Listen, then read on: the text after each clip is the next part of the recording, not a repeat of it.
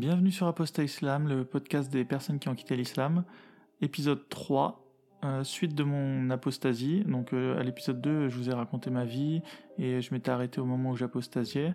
Et dans cet épisode, je vais vous raconter euh, comment est-ce que par la suite j'ai réussi à, vraiment ouvrir les yeux de, de manière définitive, comment est-ce que j'ai renforcé ma conviction, comment je vois le monde aujourd'hui, ma vision de la vie, et euh, quelle est un peu ma vision maintenant des, musulmans?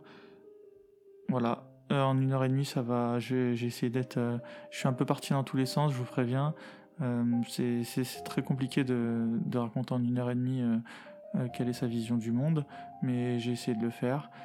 si vous voulez me partager votre vision du monde, n'hésitez pas envoyez un message sur l'adresse email apostaislam.gmail.com. Qui que vous soyez, quelles que soient vos motivations, tant que c'est de manière bienveillante, vous serez les bienvenus et vous serez les bienvenus sur ce podcast. Donc apostaislam.gmail.com ou bien vous pouvez laisser un message sur Twitter apostaislam. Merci beaucoup et bon podcast avant et après, enfin c'est pas possible de savoir avant et après, c'est malheureusement la chose, euh, puisqu'en général, euh, quand on apostasie déjà ça se fait de manière progressive et puis au début on pense pas aller tout de suite euh, toquer à la porte des scientifiques pour pour leur expliquer ce qui s'est passé ou quoi. C'est vraiment bon, je pense que ça sera c'est vraiment quelque chose de très conceptuel ce que je suis en train de dire et là déjà je suis en train de je suis en train de m'écarter du sujet, mais en tout cas ce que je voudrais vraiment dire expliquer c'est que c'est vraiment c'est quelque chose d'indescriptible quoi. Mais vraiment euh, on perd tous nos repères et on doit se reconstruire des nouveaux et puis euh, alors euh, vite ou je pense que ça dépend de, des personnes mais pour moi en tout cas ça a été progressif. Je pense qu'il y a eu la première période c'est vraiment le choc voilà. Mais le choc c'est pas c'est un choc sur plusieurs semaines. Se dire mais comment j'ai fait pour pour y croire quoi. Et puis très vite c'est mais comment Enfin, comment autant de personnes euh, ont pu y croire comme moi? Et euh, vraiment, euh, on se dit, mais il faut, faut que je le dise à mon entourage. Et puis ensuite, on, très vite, on se rappelle, on se dit, non mais attends, toi, il y a, quelques semaines, si on t'avait dit ça, tu, tu aurais jamais cru, quoi. Et donc, euh, du coup, euh, voilà, il y, a plein de sentiments euh, confus qui se mettent dans notre tête. On n'a pas vraiment de feuille de route. Et c'est pour ça qu'il y a le podcast. J'espère qu'on aura vraiment beaucoup de témoignages. Les personnes pourront se rendre compte qu'elles ne sont pas les seules, qu'il existe aussi une myriade de, manières de, digérer la chose. Et vraiment, voilà, là, il n'y a pas le, guide de l'apostat pour les nuls. C'est vraiment on essaie vite. Bon, alors, de nos jours, heureusement, on a de la chance, il y a Internet, donc on peut peut-être aller essayer de trouver une communauté, essayer de voir un peu ce qui, ce qui s'y dit, comment on digère la chose. En tout cas, pour moi, à l'époque, euh, c'était, c'était plutôt les débuts d'Internet, donc il n'y avait pas tout ça. Et euh, du coup, euh, moi, ma, ma thérapie, parce que je pense qu'il faut une thérapie ensuite, ça a été de de comprendre l'islam et j'ai commencé alors bon là c'est peut-être particulier mais moi de toute façon je suis passionné d'histoire en général euh, l'histoire avec un grand H et euh, du coup euh, l'histoire de l'islam ça a vraiment été je me suis en fait je me suis jamais renseigné autant sur l'islam et je me suis jamais passionné pour l'islam autant que qu'après mon apostasie quoi. J'ai vraiment j'ai lu plusieurs biographies du prophète. Évidemment, on se rend compte à ce moment-là que en fonction de la personne qui l'écrit. Je me souviens, j'avais lu par exemple celle de Tariq Ramadan qui était un petit peu euh, mystique, un peu entre le mysticisme et le philosophisme. Voilà, euh, le prophète c'était un peu un, genre de Socrate avant l'heure. Euh, voilà, mais il y avait des, il y avait aussi, il y avait aussi des, il y avait des biographies faites par des, des personnes qui avait plutôt une, approche un peu scientifique euh, ou historienne, je je saurais pas comment on pourrait le, décrire, mais en tout cas qui n'était pas musulmane. Et du coup, on se rend compte que les choses étaient beaucoup plus rationnelles. Les explications sur le comment le prophète aurait gagné les, les batailles, par exemple, euh, c'était euh, beaucoup moins fantastique que d'autres biographies que j'avais lues qui étaient écrites par des musulmans. Par exemple, il y a, y a la bataille de, du fossé où le prophète euh, se réfugie dans la, à Médine et où, il sait que les, les musulmans vont attaquer, enfin n'importe quoi, excusez-moi pour le lapsus, les, euh, que les Mécois vont l'attaquer, une coalition, et euh, donc du coup il demande, il demande à ses, à ses, je pas comment on pourrait dire, à ses sahaba, enfin à ses amis de, enfin de, ou en tout cas aux Médinois de, de protéger la ville. Du coup il creuse des grandes tranchées et par par et en général en fait du coup je, vais essayer de moi j'aime beaucoup l'histoire hein, donc il y a un grand principe de, toutes les batailles, c'est que la personne, enfin le, groupe qui veut attaquer une ville, en général, va se mettre à l'encercler et euh, le jeu, ensuite, avec euh, des guillemets, le jeu qui s'instaure ensuite, c'est que la ville va devoir euh, puiser dans ses réserves pour euh, pouvoir tenir le plus longtemps possible et, euh, et les, les assaillants vont ensuite eux avoir le, problème inverse, c'est que avec les réserves qu'ils ont qu'ils ont sur eux vont essayer de tenir le plus longtemps euh, la ville, euh, l'encercler le plus longtemps possible. Donc euh, ensuite, c'est à qui aura le plus de réserves de, nourriture et puis aussi de réserves psychologiques pour tenir le plus longtemps le siège. Donc le siège pour ceux qui, pour ceux qui, sont les assaillants et euh, les assaillés vont, vont essayer de bah, tenir le plus longtemps possible. Donc ça c'est vraiment de toute l'histoire de l'humanité, euh, les batailles, euh, le grand classique des batailles d'une ville qui est fortifiée, c'est ça. Et donc c'est ce que c'est ce que fait le prophète. Il, creuse des tranchées pour empêcher l'alliance de Mécois de, de, de, passer. Et ensuite voilà ils attendent. Et puis un matin les les Mécois rentrent chez eux et, et c'est là où la divergence se fait dans les biographies, c'est que pour, un musulman, en tout cas avec l'œil, euh, un œil un peu euh, bon alors là, c'est facile, je suis apostat donc je, peux le dire comme ça, mais avec l'œil un peu euh, voilà fantastique et de, un peu fantastique, les, musulmans vont dire, enfin ça c'est ce que je lisais dans les biographies, que voilà la nuit il y avait eu des anges qui sont venus combattre les les, les Mécois et que voilà les Mécois ont, fait demi-tour parce que voilà ils étaient attaqués par les anges. Enfin voilà euh, évidemment une personne musulmane euh, elle va se dire oui bah c'est possible quoi. Les, les, anges existent. Voilà moi moi quand j'étais musulman je pensais vraiment que les anges existaient.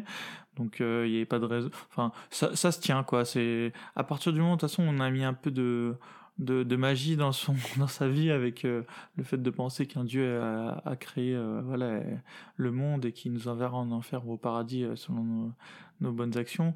Voilà à partir de là bon on peut mettre un peu d'ange dans sa dans sa vie j'ai envie de dire. Donc ça se tient pour un musulman. Par contre par exemple avec les biographies un peu plus hum, tenues par des enfin écrites par des historiens c'était un peu plus rationnel quoi. On nous expliquait par exemple tout simplement que que les lors de la bataille du fossé ben les assaillants voilà ils ceux qui faisaient le siège, ils, ils avaient plus de quoi manger euh, et puis bah ils se sont lassés. Du coup, ils ont fait demi-tour quoi. Ça, en plus, faut faut se rendre compte des conditions de l'époque quoi. C'est le 7 siècle, c'est dans un désert. Les sièges, ils peuvent pas tenir éternellement et, et puis c'est comme ça. C'est donc, euh, enfin moi, du coup, une fois que j'étais apostat, euh, alors évidemment, on pourrait dire euh, avec un œil critique que j'essayais de me rassurer, mais moi je trouvais ça vraiment logique que, voilà, par exemple, la, bataille du fossé se soit terminée comme ça. Par exemple, la bataille de Badr aussi, on va aussi venir sur la bataille de Badr. Par exemple, quand j'étais. Euh, bon, quand j'étais musulman, au final, je la connaissais pas vraiment. J'avais regardé le film euh, comment il s'appelle ce film? Le Messager, et, voilà, il y a la bataille de Bad, mais bon, on peut pas dire vraiment c'est des grandes références. En tout cas, la bataille de Bad, si on la lit d'une vision un peu, euh, voilà, un peu musulmane, on va dire, en tout cas, euh, excusez-moi de le dire comme ça, mais dans cette bataille, voilà, on, voit que le prophète a été un fin stratège et que voilà et que les, les Mécois n'avaient aucune chance parce que parce que les musulmans étaient aidés par, euh, par, euh, par des anges, encore une fois. De toute façon, les anges sont dans tous les bons coups, donc, euh, et donc c'est comme ça que les, les Mécois avaient pu être défaits. Alors que dans la version historienne, entre guillemets, que j'ai lu dans les biographies, c'est un peu plus... On voit que c'est une, une stratégie de combat classique. le prophète, il, il empoisonne le, les puits d'approvisionnement en eau, on sait que l'eau c'est stratégique dans la guerre. Je sais plus s'il les empoisonne ou il les condamne, mais dans, tous les cas, les Mécois n'ont pas accès à l'eau. Donc du coup, quand ils se présentent sur le champ de bataille, certes, ils sont plus nombreux, mais une armée constituée de personnes qui, meurent de soif, euh, vous serez d'accord pour dire euh, que c'est beaucoup moins efficace qu'une armée voilà en pleine possession de ses moyens. Et avec cette explication de explication du voilà c'est pas la même bataille quoi euh, et là on se rend compte que finalement les musulmans s'ils ont gagné c'est pas parce qu'il y avait forcément des anges comme l'expliqueraient les musulmans mais c'est plutôt que voilà euh, le prophète euh, des musulmans avait bien préparé sa bataille enfin on sait pas après si c'est lui ou s'il avait des, conseillers en stratégie militaire hein. enfin toute proportion gardée, mais on se rend compte que finalement, en fait, après, c'est la, la, conclusion que j'ai faite, moi, au final. Il y a des tas de batailles, quoi, où le, qui sont gagnées par les musulmans. Les musulmans vont toujours mettre un peu de, de magie là-dedans, d'intervention divine, mais les, les, victoires dans une bataille, elles peuvent être expliquées de manière totalement rationnelle. Voilà, ils, ont été meilleurs, ils ont et voilà, et c'est comme ça tout le temps en fait. En fait, l'expansion musulmane, elle peut s'expliquer de manière euh, parfaitement rationnelle. Et il faut pas à chaque fois mettre de la magie dans, chaque victoire de bataille. Et c'est ce qu'ont tendance à faire euh, les musulmans. Et euh, d'une, je trouve que ça apporte rien, parce que, même en étant musulman, on pourrait se dire que les batailles ont été gagnées parce que les musulmans étaient meilleurs. Hein. et, puis ça enlèverait pas que le fait que l'univers été créé par une entité céleste. Mais bon, c'était pour illustrer le fait que, en fonction du rédacteur euh, de biographie, là c'était vraiment pour prendre l'exemple de la biographie, mais c'est un exemple qui peut s'appliquer à tout.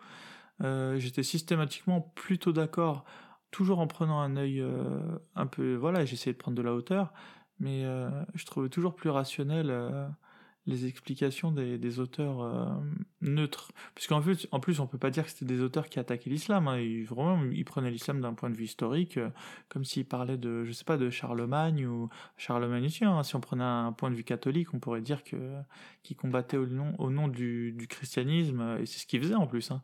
Mais euh, on peut on peut expliquer ces victoires euh, par d'un point de vue rationnel. Hein. On, peut, on peut dire que Charlemagne est un, meilleur chef de guerre, euh, tout simplement. Et euh, mais voilà. Mais quand il s'agit du prophète, on a tendance à et des musulmans, surtout du début, on a tendance à mettre un peu de toujours de mysticisme là-dedans. Et donc voilà. Et c'est comme ça que j'ai passé en fait. alors là, c'était vraiment l'aspect biographie, mais en fait, chaque sujet, je les, je les analysé. J'ai vraiment été passionné par l'islam pendant des années. Euh, voilà, je voulais vraiment comprendre. Euh, je voulais vraiment comprendre dans quoi je, dans quoi je m'étais fourré. Et puis je trouvais ça super intéressant aussi. Je dois l'avouer, moi je suis intéressé d'histoire en général, mais euh, mais là, là vu que j'avais la tête à ça, on va dire, j'ai vraiment pu m'intéresser à l'islam en général, à tout, à regarder tout sous toutes les coutures. Et alors déjà moi, j'ai jamais ensuite douté de mon choix premier par la suite parce qu'en fait j'étais sans arrêt conforté dans mon, choix. Euh, voilà, j'arrivais à tout expliquer de manière rationnelle. Euh, je pourrais prendre des tas d'exemples, mais ça prendrait des heures. Euh, voilà. que, est-ce, que, est-ce que je pourrais réfléchir à d'autres exemples où, où j'ai trouvé... Ah oui, j'en ai un autre. Ok. on sait qu'en islam, ce qui est très important chez les musulmans, c'est c'est le Coran. Voilà, le Coran. Euh, si quelque chose est écrit dans le Coran, ça peut pas être contredit par un hadith. Ok. Les hadiths, c'est les, les, paroles rapportées par, euh, par le, voilà, du prophète, par euh, les musulmans et ensuite compilées par des, imams de l'époque, du début de, la période, enfin, du début de l'histoire de l'islam. Voilà, Bukhari et sont les plus respectés de manière d'un consensus plutôt général, en tout cas de la, l'immense majorité des musulmans. Donc on peut dire que, on peut dire, euh, si, je simplifie la chose, on peut dire que si on prend juste la compilation des hadiths de Bukhari et Muslim, on a le et qu'on a le Coran en tête, enfin, euh, en théorie, c'est possible de passer une vie de musulman euh, et d'avoir un peu toutes les toutes les clés. enfin voilà, il, manque pas beaucoup d'éléments dans euh, il, manque pas beaucoup d'éléments. Et euh, donc moi, j'étais, enfin ça me voilà, ça, ça m'allait très bien.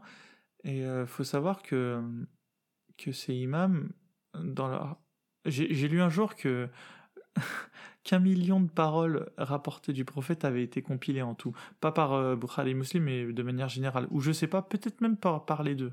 Enfin, en tout cas, c'était le, chiffre million avait été sorti, et il me semblait pas improbable, mais c'est notoirement connu qu'il y a. Il y a vraiment une quantité mais astronomique de paroles rapportées du prophète, Déjà, ce qui montre déjà un premier problème. Hein, enfin, là, je vais maintenant c'est simple. Hein, maintenant, j'ai toujours l'œil d'un apostat, forcément. Donc, euh, moi, j'estime que c'est un œil neutre. Un musulman pourra dire que c'est le diable qui parle à ma place ou qui me souffle la réponse. J'en sais rien. Mais euh, voilà, là, je vais, je vais. je pense que je vais arrêter d'ailleurs de prendre cette attitude défensive. Je vais essayer de partir du principe que je m'adresse à, des anciens musulmans. Franchement, des musulmans qui, écoutent ce podcast, euh, bienvenue, hein, mais, euh, mais évidemment, vous n'allez jamais être d'accord avec euh, mon point de vue, puisque de toute manière, vous partez du principe que, que c'est Shaitan qui me, qui me souffle les réponses. Donc forcément, en partant de, de cet a priori, c'est difficile de suivre mes raisonnements. Mais bon, peu importe. faites ce que vous voulez, mais vous pouvez voilà, essayer de prendre un peu de recul sur le fait que c'est Shaitan qui me souffle les réponses et vous dire que non, j'ai un raisonnement construit. Et euh, puis au moins, ça vous permettra de me suivre. ok? Donc, euh, donc euh, on repart dans mon exemple.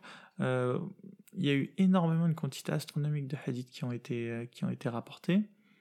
Et déjà, ça, ça sera, ça sera pour moi, c'était un, premier, enfin, c'est un premier problème. Euh, c'était un premier problème. Aujourd'hui, tout ça, je l'ai digéré, hein, donc je vais plus, je vais, parler de tout ça au passé. Hein. Maintenant, en fait, j'ai arrêté de j'avais arrêté pendant un très long moment de m'intéresser à l'islam parce que je pense qu'au bout d'un moment, euh, c'était pas sain de, de s'intéresser à, un même sujet pendant des années et des années. Je me suis intéressé à l'islam pendant des années et là, j'avais fait une pause de d'environ 5 ans, mais bon, euh, le naturel revient au galop, donc sur de mauvaises bases, c'est-à-dire puisque euh, ah oui, il faut revenir sur le fait que le Coran est, carrément incomplet. Il y a beaucoup de choses euh, qui peuvent être interprétées d'un milliard de façons. Donc évidemment, les musulmans, pour euh, pratiquer leur religion au quotidien, ils n'utilisent pas du tout le Coran. Ils utilisent les hadiths, parce que c'est dans les hadiths qu'on nous explique voilà, comment se comporter dans la vie. ça nous donne des exemples concrets de, de mise en situation. Mais le Coran, lui, euh, c'est plus, euh, voilà, euh, soyez musulmans, vous, irez en enfer si, si vous l'êtes pas. Et c'est souvent vague, enfin vague en tout cas de mon point de vue, et c'est souvent les hadiths qui précisent des choses concrètes. Évidemment, les hadiths, ils doivent pas aller à, en opposition à ce qui est dit dans le Coran. Mais du coup, le fait qu'il y ait autant eu de, de, choses rapportées, c'est déjà, c'est déjà louche. Donc déjà, ça, ça devrait irriter, quoi.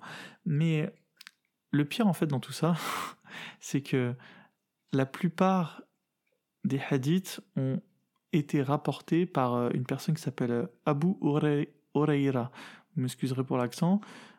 Et euh, cette personne, qui était-elle? Le problème de cette personne, c'est qu'en fait, elle était personne. Elle était, c'était vraiment, c'était pas un compagnon proche du prophète. C'est pas une personne de son top 10 des personnes qui iront au paradis de manière sûre, puisque le prophète euh, avait fait un, voilà, avait décrété que certains de ses compagnons, quoi qu'ils feraient, euh, iraient au paradis. Cette personne, en fait, c'était vraiment, c'était un, c'était un pauvre, une personne qui, qui traînait autour de la mosquée, euh, selon les dires des hadiths et euh, c'est une personne en fait qui passait son temps à rester à côté du prophète. Déjà, même même là, c'est déjà louche. Le prophète, ça devait être une personne à la tête d'une communauté, donc ça ne devait pas être une personne très disponible. Et pourtant, euh, cet homme, euh, alors on, peut dire que le prophète était une personne très sympa et tout ce qu'on veut à ce sujet, hein, mais qu'il ait eu une personne à ses côtés euh, même durant des années, pourquoi pas, et, mais qu'il ait passé du temps avec cette personne à lui expliquer des tas de choses, alors que cette personne, elle, elle, avait rien de particulier, elle, ne l'aidait pas dans la vie de tous les jours, euh, voilà, il, il, avait aucun réseau, c'était vraiment, euh, c'était vraiment, je sais pas, l'image ça pourrait être quoi, le charclos en bas de chez vous, enfin la personne, la, pauvre personne en bas de chez vous, mais même si vous, vous êtes sympa avec elle, comment le prophète, il avait dix femmes, il avait euh, des, je suis sûr, des tas de conseils de guerre, de bataille à préparer. Il avait et non, euh, apparemment, il aurait passé du temps à, raconter à Abu Huraira de, plein de choses sur la religion. Et rien que ça, déjà, c'est louche. Mais ce qui est encore plus louche, c'est comment Abu Huraira, et qui en plus apparemment ne connaissait pas le Coran dans son intégralité, a-t-il fait pour euh, pour retenir autant de, donc de hadiths. En tout cas, a-t-il rapporté autant d'anecdotes, quoi. Enfin, Mais euh, eh ben, il y a une explication, une explication irrationnelle, encore une fois. L'explication, c'est que le prophète aurait eu une sorte de cape et qu'il aurait mis, alors c'est pire qu'Harry Potter, hein, il aurait mis euh, cette carpe euh, voilà, sur, sur eux, et grâce à ce coup de magie, enfin ce tour de magie, Abu Huraira aurait été doté d'une sorte de capacité de, de, rétention d'informations voilà, magique. Quoi. Donc il aurait pu retenir des tas d'histoires que lui racontait le prophète.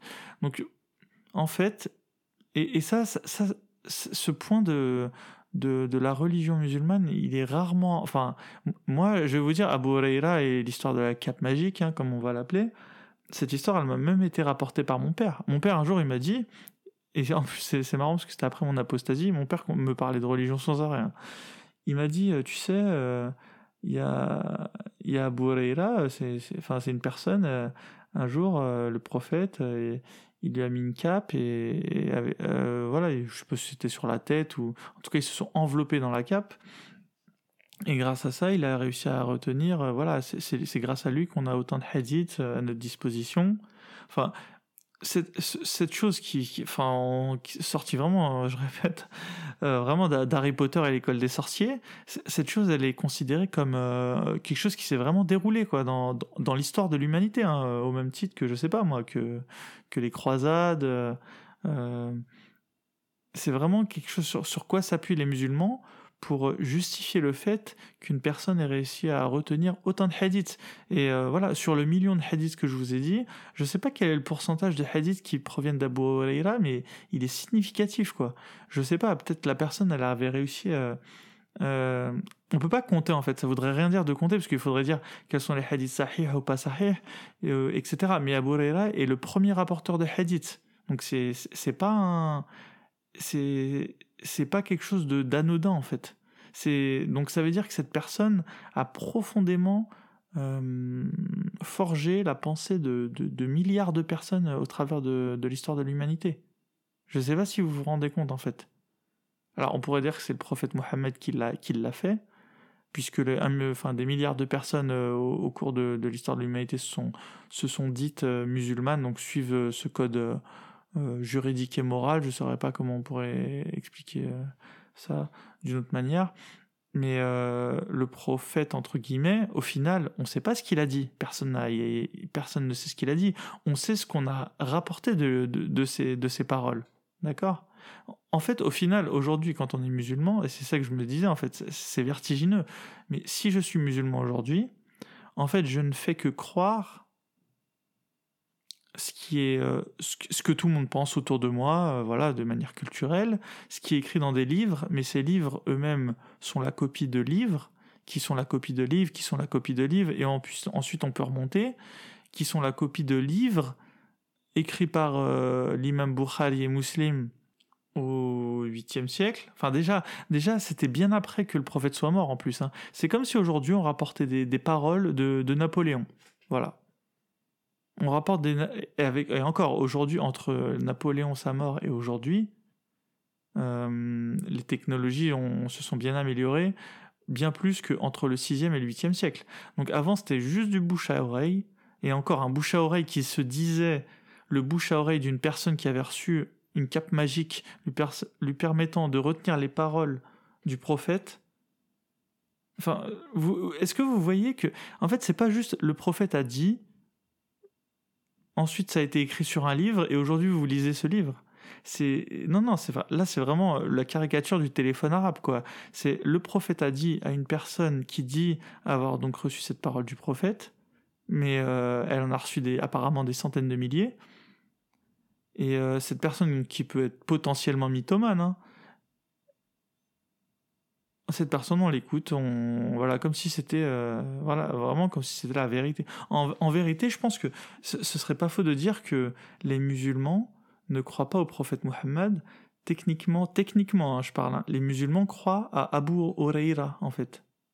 Alors évidemment, il faut pas que les, hadiths viennent en contradiction avec le Coran, mais à partir du moment où ça contradit, moi demain je peux vous sortir un hadith qui, ne contradit pas euh, le Coran, puisque le Coran n'est pas le Coran ne parle pas de tout. Par exemple, je pourrais vous sortir un hadith sur euh, les aliens, par exemple. Voilà. Je pourrais vous dire, il a été rapporté que le prophète a un jour euh, euh, dit aux musulmans, ne pensez pas que vous êtes les seuls dans l'univers. il, existe d'autres personnes vivant dans d'autres mondes et qui, elles aussi, prient Allah. Vous voyez, le, hadith, il se tient. il contredit pas le Coran du tout. Mais pourtant, je viens juste de l'inventer en live sur le podcast. Et encore, demandez-vous euh, ce que je pourrais vous produire si j'avais un... enfin, même pas moi d'ailleurs. Si une personne un peu maligne pourrait... Qu'est-ce qu'elle pourrait produire avec un peu de réflexion? Ou même un groupe de personnes d'ailleurs mal intentionnées. Donc c'est très facile de rapporter des paroles qui ne contradisent pas le Coran. Donc, et c'est ce qu'aurait potentiellement pu faire Abu Huraira. Euh, moi, c'est ce que je pense. Voilà, je pense que cette personne, c'était un mythomane. C'est on peut pas avoir rapporté autant de, paroles. C'est impossible. Je, pense, enfin, du coup, euh, après c'est une accumulation. Hein. Pourquoi est-ce qu'on est convaincu de son apostasie, qu'on vraiment qu'on la remet plus en doute? C'est une accumulation de preuves. J'ai pas une. En fait, en fait, c'est très compliqué. J'ai pas, je peux pas vous, comme je l'avais dit à la dernière vidéo, prouvez-moi que que hier Jibril n'est pas venu me parler. Vous pouvez pas le prouver en fait. Puisque euh, c'est parole contre parole en fait. Donc c'est très compliqué de, prouver que quelque chose est faux. Par contre, ce qu'on peut prouver, c'est que euh, c'est tout un système. Le, système, pour moi, de l'islam, il, il, tient pas debout. C'est, il tient pas plus debout que n'importe quelle autre religion. Si je crois que l'islam est vrai, je peux croire que n'importe quelle religion est vraie, parce que au final, euh, tout peut se tenir, voilà. Et selon ses convictions personnelles. Euh, on peut être d'accord avec une partie, pas d'accord avec une autre. Une partie dire je sais pas, peut-être, oui. Donc voilà. Donc c'était pour euh, la partie Abu Huraira. Très très très très important euh, chez les musulmans. Ils s'en rendent pas compte forcément dans leur vie de tous les jours, mais mais enfin j'espère avec cette démonstration vous avoir montré que en tout cas qu'il y avait lieu de, de, de s'interroger quoi. Ou alors vous croyez au cap magique. Et ça, ça n'engage que vous, mais. De toute façon, et la cape magique d'ailleurs, où est-elle? Où est-elle passée cette cape magique? On a retrouvé, enfin, soi-disant des, de tout. En plus, il faut bien se dire une chose le prophète, s'il était déjà vénéré entre guillemets comme un, comme, bah, comme un prophète du temps des musulmans, ils auraient dû, ils auraient dû garder euh, ces, enfin, euh, quelque chose d'aussi important qu'une cape magique, ils auraient dû la garder précieusement, comme la, la prunelle de leurs yeux. Et euh, on nous a jamais rapporté l'histoire d'une cape magique par la suite. De toute façon, je, je, suis juste en train de dire cape magique, vous vous rendez bien compte de, l'absurdité de la chose. Et cette cape, elle est vraiment magique, hein, puisqu'elle a permis à une personne de retenir, euh, voilà, de voir ses capacités cognitives augmenter d'une manière euh, incroyable, quoi. Sachant qu'Abu Huraira n'était pas cité parmi les, personnes qui connaissaient le, Coran par cœur, hein, donc il connaissait les anecdotes sur le prophète, mais il connaissait pas le Coran. Enfin, rien que ça, ça, ça, ça tient pas debout. Donc voilà, donc c'était euh, voilà, je voulais clore à Abu Huraira. Euh, sachant que ah oui pourquoi on, ah, pourrait dire pourquoi est-ce qu'il se serait mis à être euh, mythomane ou quoi? Mais des mythomanes il y, en a il y en a dans la vie de tous les jours hein, des raisons enfin voilà on peut pas elles peuvent être infinies. Le prestige il, il, il, a mis les doigts dans un engrenage il n'arrivait plus à en sortir. Enfin bref il peut avoir des tas de raisons et euh, voilà. Mais pourquoi est-ce que c'est très important? C'est que Bukhari et Muslim ont, rapporté beaucoup de ces hadiths à cet Abu Huraira. Ça veut dire que si cette personne n'est pas si fiable qu'on veut bien nous le dire, en fait, en fait c'est tout l'islam qui part en... Étant donné que l'islam s'appuie pas que sur le Coran, il s'appuie sur le Coran, théoriquement.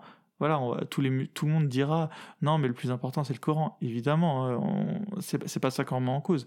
Mais l'islam aujourd'hui, comment il est pratiqué par euh, un milliard et demi de personnes, il s'appuie il s'appuie et sur le Coran et sur les hadiths. Et si ces hadiths sont, sont entre, en grande partie corrompus, enfin c'est tout l'édifice qui s'écroule. Mais évidemment, ça serait trop compliqué à admettre psychologiquement euh, quand on est musulman. Euh, voilà. Évidemment, c'est pas par euh, l'aspect Abu là que vous allez sortir de l'islam. Hein. Mais voilà, c'est un élément que je voulais citer. C'est un élément fort pour moi dans, dans ma consolidation de l'apostasie. Un autre élément aussi à l'époque, c'était euh, la manière dont, s'étaient comportés les, compagnons du prophète euh, après la mort de ce dernier. Quand on y regarde de près, ils se sont tous battus entre eux. Aïcha s'est battue euh, contre, Ali, ils se sont tous battus entre eux. En fait, une fois que, le prophète est mort, tous les compagnons se sont battus entre eux. Enfin, pas forcément euh, s'est pas battue avec chacun des, compagnons, mais je veux dire, euh, ils n'ont pas fait un groupe uni. Alors, vous allez m'excuser, mais si on est, si, si le prophète de l'islam avait choisi euh, des personnes, euh, voilà, aussi importantes que ses compagnons, on aurait pu au moins espérer qu'elles soient unies après sa mort. Après, on peut toujours dire oui, c'était des hommes, c'était des humains, mais ces humains, ils ont été censés être guidés par. Si le prophète arrivait même pas à les unir, mais il faut, vraiment remettre en doute ces, euh, Aujourd'hui, il y a des gens qui meurent, euh, des chefs politiques, et euh, les gens de son parti restent unis. Enfin, c'est pas quelque chose d'inconcevable de réussir à, laisser unis des, des, compagnons. Donc voilà, il y avait. Je veux vraiment. C'est vraiment en fait une impression générale. Hein. Le, le, but c'est pas de, rentrer. Le problème c'est que si je rentre dans les détails, ce qui va se passer, c'est que on peut toujours avoir un point de vue différent sur les sur les événements. Ce que je veux dire, c'est que c'est c'est une accumulation de choses qui, qui montrent que voilà, l'islam n'avait rien de parfait en fait. N'avait rien de... Par exemple, on va reprendre le plus important, c'est le Coran. Le Coran, à la base, il n'y avait pas qu'un seul Coran. La, la, la, plupart des grands compagnons du prophète avaient leur version du Coran. Et finalement, pourquoi est-ce qu'on a le Coran d'aujourd'hui, le Coran de la C'est tout simplement parce qu'il était calife, donc il avait tous les pouvoirs, on est bien d'accord? Et en fait, il a imposé sa vision du Coran. Alors oui, lui, il disait que son Coran était le bon. Et aujourd'hui, on n'a plus que celui-là. Donc euh, on dit que c'est le bon. Mais euh, les autres compagnons qui avaient leur Coran, par exemple Ali, qui n'était pas non plus... Euh, voilà, c'était le gendre, celui qui avait les, les petits-enfants du prophète.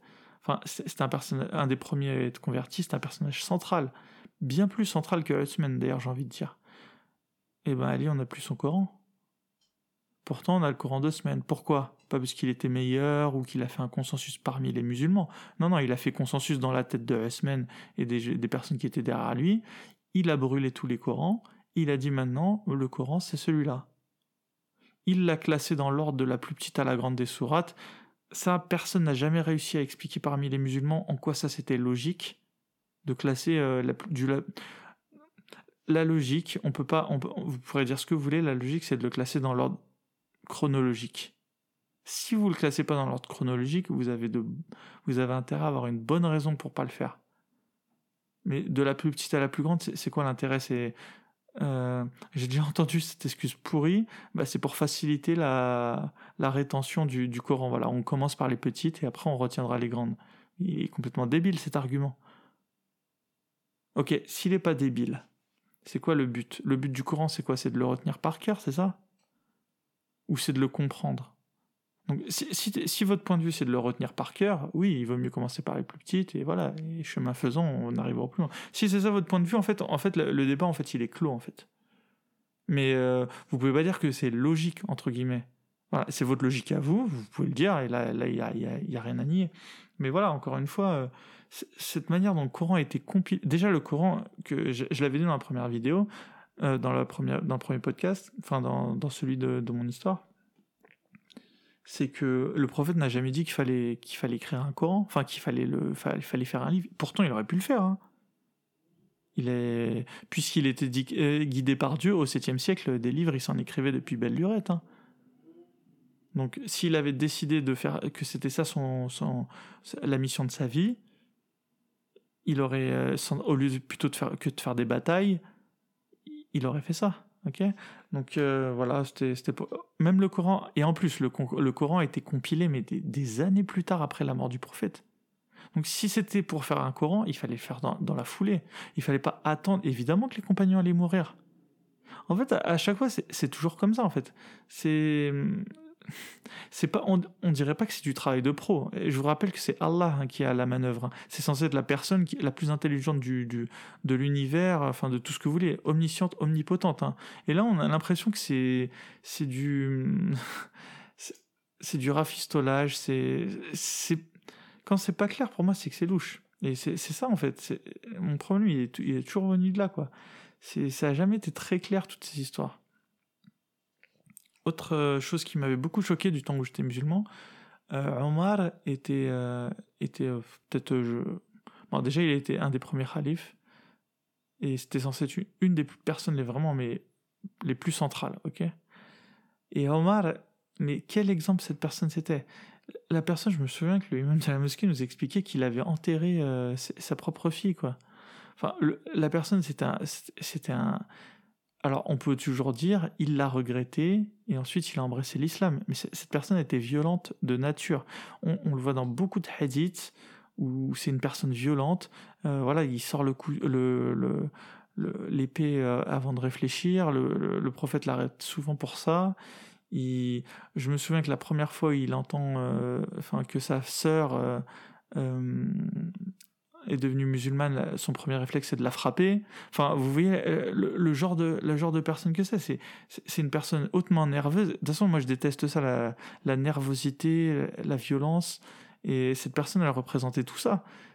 Son seul, son seul, la seule chose qui le sauve, entre guillemets, c'est qu'au final, il a épousé le, euh, le message prophétique et que ça a été un des musulmans les plus, euh, les plus motivés. Mais, euh, mais en fait, à aucun moment, il a. Alors, sauf si on considère que être violente et nerveuse, c'est une qualité chez un musulman, mais en tout cas, c'est ses traits de caractère à lui. Et moi, j'ai toujours été répulsé par ce genre de traits de caractère. Je, trouve pas qu'être violent et et nerveux, c'est une preuve de, de sagesse, quoi. Après, peut-être, je sais pas, peut-être que moi, dans mon esprit, euh, la sagesse, c'est quelque chose de, positif et la violence, c'est quelque chose de négatif. Peut-être que c'est pas le cas de tout le monde. Peut-être qu'il y en a qui voient que c'est de la virilité ou je sais pas. Après, tous les goûts sont dans la nature. Après, peut-être moi, j'ai ma morale à moi. Donc voilà, j'ai toujours été gêné par ce, personnage de Omar. Et euh, voilà. Euh, est-ce que je trouve d'autres points vraiment qui me gênaient en islam? d'État en fait Ouais, une histoire en particulier, euh, l'histoire des Banu Qurayza. Donc évidemment du point de vue dans lequel on se situe, j'ai lu plein de bios et elles ont toutes leurs points de vue, ok? Donc en gros, après la bataille de, des, du fossé, que je vous ai, dont je vous ai parlé plus tôt dans le podcast, le prophète a, il a été dit en tout cas qu'une partie de, la ville de, de Médine n'avait pas aidé à la, à la défense de la ville. Et donc, euh, évidemment, c'était les Juifs euh, de la tribu des Banu Qurayza. Donc, euh, selon les versions, on les fait passer pour des traîtres ou alors pour des. Alors, au mieux, on les fait passer pour des gens qui n'ont pas participé. Au pire, on les fait passer pour des traîtres qui avaient comploté. Donc pour ça, évidemment que la sentence allait être... Voilà, le prophète à ce moment-là, à la sortie de cette bataille, il, est dans une position de force. Et euh, ce qui décide, et après c'est encore sujet à interprétation, les musulmans vont dire que en fait c'est pas lui qui l'a décidé, qu'il a demandé à quelqu'un, euh, à un membre de leur tribu, de décider de leur sort. Et ce membre, il décide un truc totalement horrible et abject, selon moi, c'est de tuer tous les hommes et de réduire en esclavage les femmes et les enfants. Et euh, les, les, musulmans s'en lavent les mains en disant mais c'est pas le prophète qui l'a décidé, c'est lui. Mais cet argument m'a toujours paru complètement pourri. Euh, euh, la personne qui, décide d'un truc. Enfin, moi, la première chose qui me vient à l'esprit, c'est que c'est abject comme, euh, sentence. Même, si on a, l'excuse du fait qu'on vit au milieu d'une tribu de, bédouins du 7e siècle aux, aux, mœurs un peu arriérées, c'est juste. En fait, il pouvait pas avoir pire que cette sentence. Alors après, on peut avoir une imagination folle et trouver des, choses un peu, pire, un peu que ça, mais mais euh, il aurait pu, je sais pas, enfin, violer toutes les femmes. Enfin, quoique, bah, vu, qu'elles étaient esclaves, potentiellement, elles pouvaient être violées, puisque le maître avait le, droit sur elles. Euh. Je rappelle qu'en islam, un homme peut avoir quatre femmes, mais il peut avoir autant d'esclaves qu'il veut et abuser d'elles autant qu'il veut. Donc, euh, on trouve que même pour l'histoire du viol, en fait, même pas, on, on, est en plein dedans aussi. Et voilà, j'avais toujours trouvé cette histoire horrible. Et voilà, juste imaginer une tribu, donc c'était plusieurs centaines d'individus dont tous les hommes sont tués, dont les enfants sont réduits en esclavage. Je pense qu'ils n'auront jamais aucune chance de, revenir. Euh, de toute façon, on n'a pas entendu parler d'un juif Banu Qurayza devenir un, important membre de la communauté du prophète par la suite. Tu m'étonnes. Je pense qu'ils n'avaient pas tellement de motivation à le devenir, en sachant que leur père avait été assassiné. Et que les femmes euh, donc réduites en esclavage. Enfin, c'est une sentence totalement horrible, quoi. Euh, euh, après, on peut toujours dire, ouais, mais quelle chance il a. Enfin, il n'avait pas d'autre choix. Il fallait qu'il monte. je l'ai déjà entendu. Tout ce que je vous dis, en fait, à chaque fois que je, je fais l'avocat du diable, c'est pas vraiment l'avocat du diable. Hein, c'est des arguments que j'ai entendus. Moi, j'ai écumé les, les forums de, de, de religion. D'ailleurs, Forum Religion, un, des forums que j'ai bien écumé, hein, tenu par un musulman un peu salafiste, euh, peu importe, on y reviendra plus tard. Euh, juste, euh, tiens, je, vais quand même faire une petite... Une petite un jour, je lui ai demandé... il m'expliquait que le but en fait c'était que tous les musulmans, enfin dans un pays musulman, tout le monde devienne musulman et que là un jour la baraka descendrait sur euh, du ciel et que et que les musulmans voilà redeviendraient les, numéros un. Mais en fait euh, cette condition elle, elle arrivera jamais. Il faudrait que dans le pays euh, musulman tout le monde soit musulman quoi. Ça veut dire qu'on s'est débarrassé de tous les non musulmans. Enfin voilà l'ouverture d'esprit du type quoi. Bref c'était vraiment une parenthèse. je reviens sur les Banu Qurayza les musulmans disent oui, voilà, le prophète, il devait, il devait quand même, euh, voilà. Alors déjà, moi, je trouve c'est, le, comportement qu'il a eu, c'était celui d'un, caïd. Euh, voilà. Mais eux vont dire oui, mais il n'avait pas d'autre choix, il fallait qu'il donne le là. S'il le faisait pas, voilà, il allait avoir d'autres tribus qui allaient se rebeller, etc. Enfin, je veux bien, mais là, la, la sentence était complètement extrême. Qui, pourrait dire que cette sentence n'était pas extrême, quoi? Euh, Moi, j'ai d'autres sentences qui auraient pu être, euh, qui auraient pu être, qui auraient pu montrer aussi, euh, voilà, une forme d'indulgence. Il aurait pu simplement peut-être tuer les hommes parce qu'il aurait pu craindre à leur, à leur retour. voilà, armé cette fois-ci avec d'autres alliés, mais je suis, je, suis, désolé, les femmes, il aurait pu simplement voilà, les envoyer, les renvoyer à, la Mecque, par exemple. Il aurait pu leur, euh, les escorter avec, euh, je sais pas, euh, et puis même à la limite, c'est toujours mieux qu'une vie d'esclave, quoi. elles auraient eu leur chance, peut-être certaines seraient mortes en route, de rentrer à la Mecque, mais c'est tout. Et puis les enfants, ils ont rien demandé. C'est, pas... Donc là, on se rend compte que le prophète a puni des enfants pour la faute de leurs parents. C'est complètement horrible. Mais au, 20, au, 20, enfin, au 21e siècle, ça semble horrible pour tout le monde. Apparemment, ça l'était pas au 7e siècle. Mais je rappelle que le comportement du prophète au 7e siècle est un comportement qui peut être reproduit en, tout temps et en tout lieu. Ça veut dire que si un jour on se retrouvait dans une configuration pareille, on va donner un exemple. Hmm Qu'est-ce qui pourrait être euh, pareil? Ok. Au Maroc, je vais donner un exemple encore. Au Maroc, il reste quelques communautés juives, ok? Si demain le Maroc entrait en guerre avec... Euh, avec... Euh, avec peu importe un, autre pays, et que le Maroc gagnait, mais qu'on se rendait compte par la suite que les juifs du Maroc n'avait pas aidé et avait même comploté, chose qui arrive, hein, ça arrive tout le temps de toute façon, en interne des complots, on l'a vu en France pendant la Seconde Guerre mondiale, eh ben ça voudrait dire qu'en reprenant l'exemple prophétique, on pourrait tuer tous les pères euh, juifs, mettre toutes les femmes juives en esclavage avec leurs enfants. Enfin voilà, là j'ai vraiment transposé la même histoire. Euh, voilà, il y a juste euh, le, l'époque qui a, qui a changé quoi puisque voilà, vraiment, le, comportement du prophète peut être reproduit en tout temps et en tout lieu, je le répète. Voilà, cette histoire aussi, elle m'avait vraiment dégoûté sur... Euh, et voilà, au passage, on se rend compte que voilà, le prophète, quand il arrive à Médine, il y a plein de communautés juives, quand il en ressort, il n'y a plus personne, il n'y a plus de juifs. Donc euh, voilà, il y avait aussi, la, il y avait eu aussi euh, la bataille de... La bataille... Hmm. J'ai oublié le nom de la, de la ville, mais euh, une autre ville juive qui a attaqué cette fois-ci de manière... Alors, évidemment, il y a toujours une bonne excuse. Hein. De toute façon, les guerres sont toujours défensives, évidemment. Hein. C'est comme ça qu'on est arrivé jusqu'en Andalousie.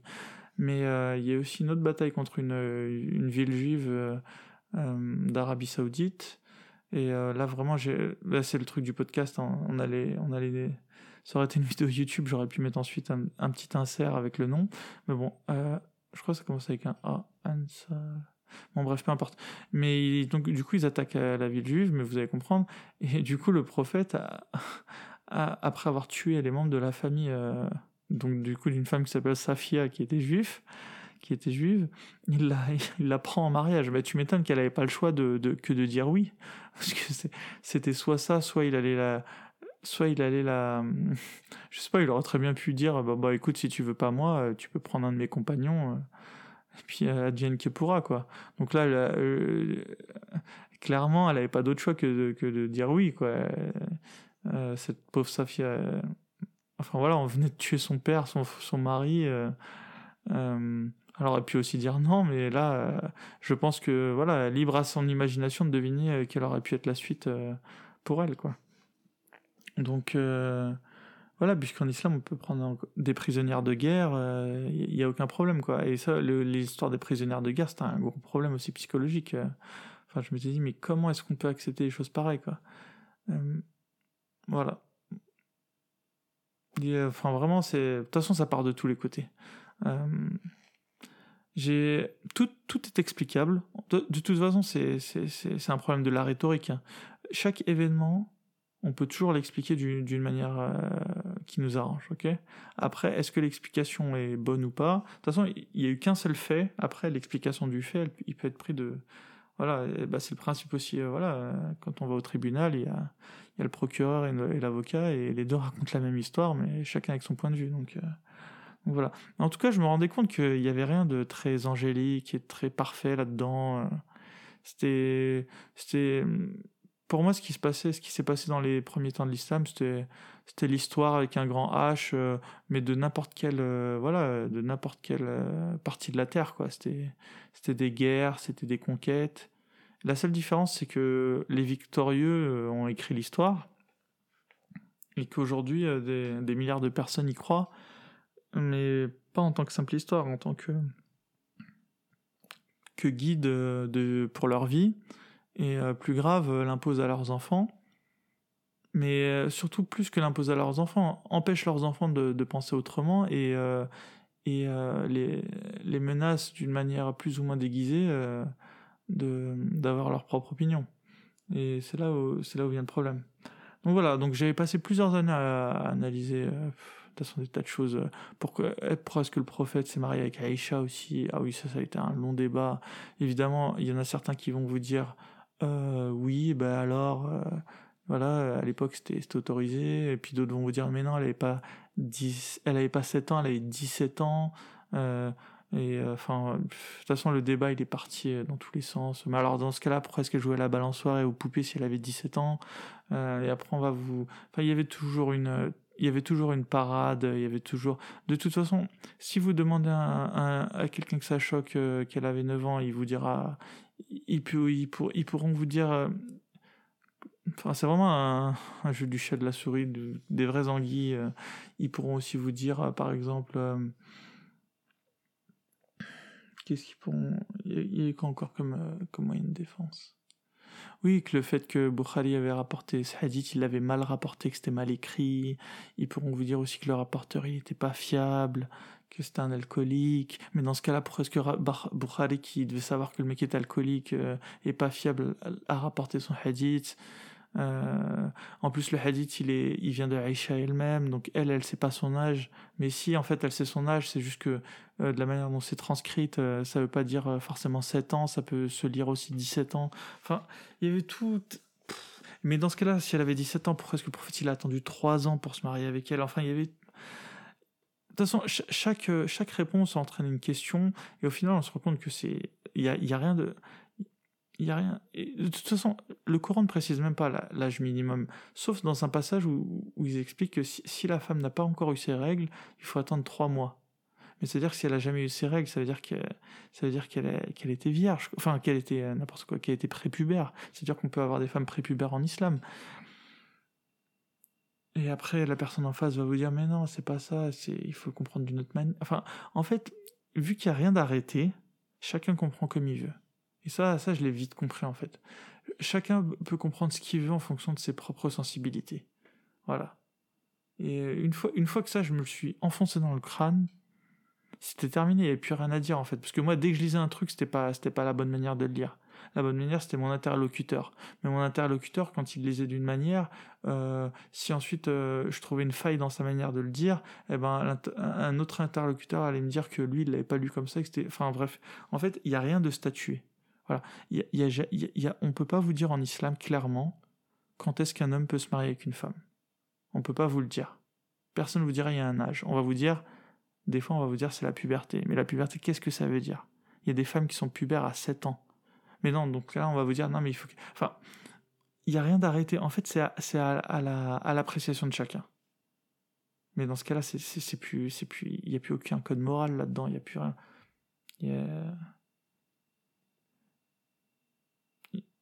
Sur des questions si simples, on n'a même pas une réponse. je pense que quand même, tout le monde sera d'accord pour dire que quand est-ce que deux personnes doivent se marier ensemble, c'est une question élémentaire, quoi.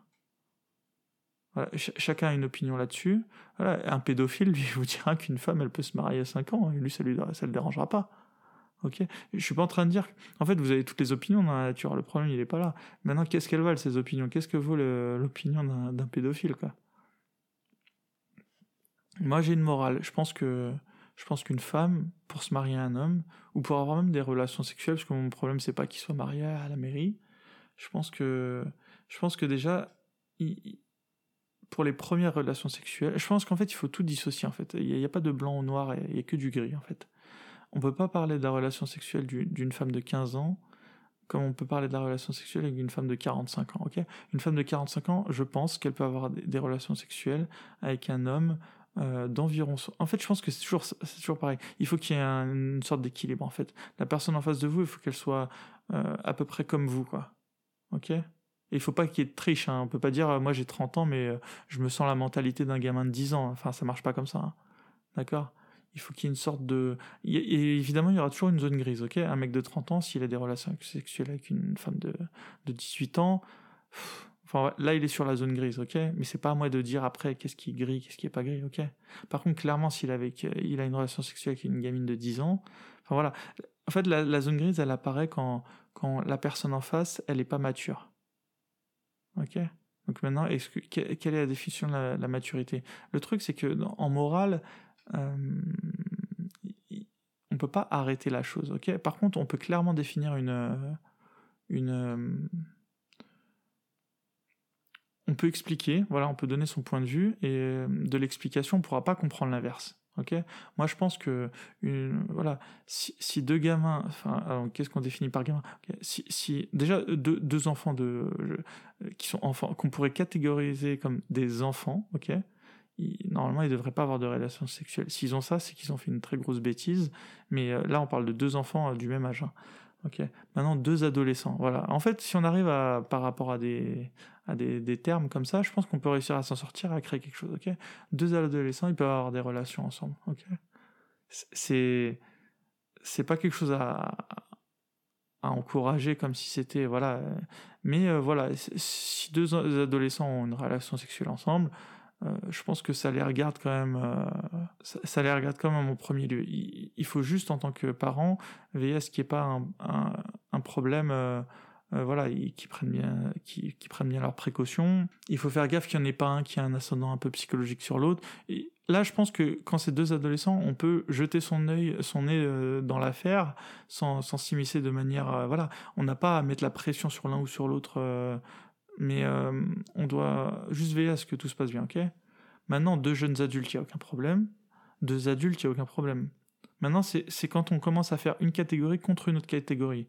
Euh, jeune adulte et euh, personne âgée, il, commence à avoir... Fait, il faut, il, faut, il faut que ça reste dans le même euh, tempo, quoi, ok? Maintenant, évidemment, contre personne âgée, adulte, jeune adulte, oui, il y, a, toujours une petite zone un peu grise, quoi. C'est pour ça que des fois, on, se dit, ok, chacun fait ce qu'il veut, et puis on se sent un peu gêné. Bah, malheureusement, on, peut se sentir. Mais voilà, par contre, en islam, euh, prophète 50 ans est passé, euh, avec une gamine de 7 ans, euh, bah, quelque chose de totalement horrible, ok. Mais ça, c'est dans les, ça, c'est écrit que c'est comme ça, ok. Donc ça, ça, je trouve ça purement abject, ok, de défendre ensuite en disant. Oui, mais euh, à l'époque c'était comme ça. Il n'y a, aucune excuse en fait. Parce que le problème, c'est que le problème du prophète, c'est que tout ce qu'il a fait dans sa vie, ça s'arrête pas à son époque. Ça peut être reproductible en tout temps et en tout lieu. C'est le principe même du fait d'être prophète. D'accord? Donc l'excuse euh, il, faisait comme les gens de son temps, elle elle se tient pas, ou alors on dit que c'est pas un prophète, on dit que voilà on raconte la vie d'une personne, c'est comme quand on vous prend comme défense, euh, oui mais les rois de l'époque aussi se mariaient avec euh, des fois des gamines, oui mais le, roi de l'époque, moi je suis pas, il y a personne sur terre qui est en train de diviniser, enfin ou de prendre un prophète Charlemagne et voilà et d'expliquer son comportement, voilà Charlemagne c'est un enfin ça a été un empereur et et voilà, ça a été sa vie, mais, mais personne ne, la prend comme modèle euh, de comportement. Alors que des milliards de gens prennent en, modèle de comportement le prophète euh, Mohammed, et ça va continuer. Ok, c'est pas moi avec mes podcasts qui vais réussir à l'arrêter. Donc, euh, donc voilà, donc son comportement avec Aïcha, je trouve ça totalement abject et le défendre, je trouve ça totalement abject. Et euh, ne pas en parlant, ne pas en parler, je trouve ça déjà totalement abject. Surtout ceux qui en parlent pas et qui savent euh, où, est le problème. Ceux qui n'y connaissent rien, qui n'ont pas envie de se mouiller, parce que franchement ils y connaissent rien et qui, même eux d'ailleurs, on pourrait quand ils pourraient quand même euh, dire quelque chose du style. si ça s'est passé comme ça, je trouve que c'est abject, parce que ça, ça leur coûterait rien, et voilà. Mais même, euh, de toute façon, le prophète 50 ans et une, gamine de 17 ans, je trouve ça... Là, on est dans la zone grise, mais grise foncée, quoi. Ok? Parce que 50 ans euh, au 7e siècle, c'est comme 80 ans aujourd'hui, et enfin voilà, c'est. on peut dire toujours que c'était le prophète et que lui, euh, je l'avais déjà lu, quoi. Que lui, il avait pas les cheveux blancs comme ses potes, comme c'est Sahaba et que lui, euh, voilà, lui était beau gosse, évidemment, c'était toujours le plus beau euh, de la bande, mais. Mais euh, voilà, mais même avec 17 ans, et puis même, j'aimerais bien comprendre, là qu'on m'explique pour le coup, pourquoi est-ce que dans ce cas-là, elle a attendu 3 ans, ok? Est-ce que ça veut dire qu'une femme de 17 ans, elle doit attendre jusqu'à 20 ans pour consommer? Enfin, dans ce cas-là, en fait, le fait de contourner la chose, il faut expliquer ensuite ça, en fait, ça entraîne d'autres, d'autres questions. Pourquoi est-ce que dans ce cas-là, 17 euh, ans, 20 ans, euh, elle doit attendre 3 ans Il faudrait qu'on nous explique cette règle, parce qu'apparemment, il y a une nouvelle règle que j'ignore, que tout le monde ignore, en fait. Ou alors, on le dit. On dit 17 ans, c'était vraiment trop tôt. Euh, voilà, les femmes, les femmes qui se marient avec des, hommes vieux, parce que des vieux, hein, ça a été vieux, euh, il faut qu'elles attendent trois ans. Mais enfin voilà, ça a inventé une nouvelle règle. Enfin, vous, voyez que dans cette histoire, c'est pas clair du tout. Ok? Nous, trouvons cette euh, oui après les gens de mauvaise foi ils trouveront ça tout clair dès le départ quoi. Il y a pas de problème. Mais voilà, en tout cas, c'est le cheminement. Enfin voilà, là, je, pense que j'ai bien illustré pourquoi ensuite ça s'est consolidé. Voilà, euh, toutes ces choses-là que je vous dis, je, les ignorais en fait. Hein. Moi avant, je savais pas du tout toutes ces histoires. Euh, je savais que c'était marié avec Aïcha qui a été jeune, mais moi j'avais pas, enfin voilà, j'avais pas du tout euh, creusé. Enfin moi, pour moi c'était une histoire parmi d'autres. Il s'était marié avec dix femmes, donc euh, pour moi sa fille je connaissais pas du tout. Il s'est aussi marié avec avec la fille de de de, de de Bilal je crois. Enfin bref, ouais de, de Bilal, donc son fils adoptif. Mais après on nous a dit non, finalement c'est pas son fils adoptif puisqu'il n'y a pas d'adoption en islam. mais si c'était son fils adoptif. Après vous, pouvez l'appeler comme vous voulez. Mais euh, du coup, il, lui a fait faire euh, quitter sa femme pour se marier avec elle. c'est complètement dégueulasse, quoi. Euh, mais non, on va nous dire que c'est normal, puisque en plus, il lui faisait honneur quand même. Évidemment, quand on a quand on a le point de vue d'une personne totalement bon voilà.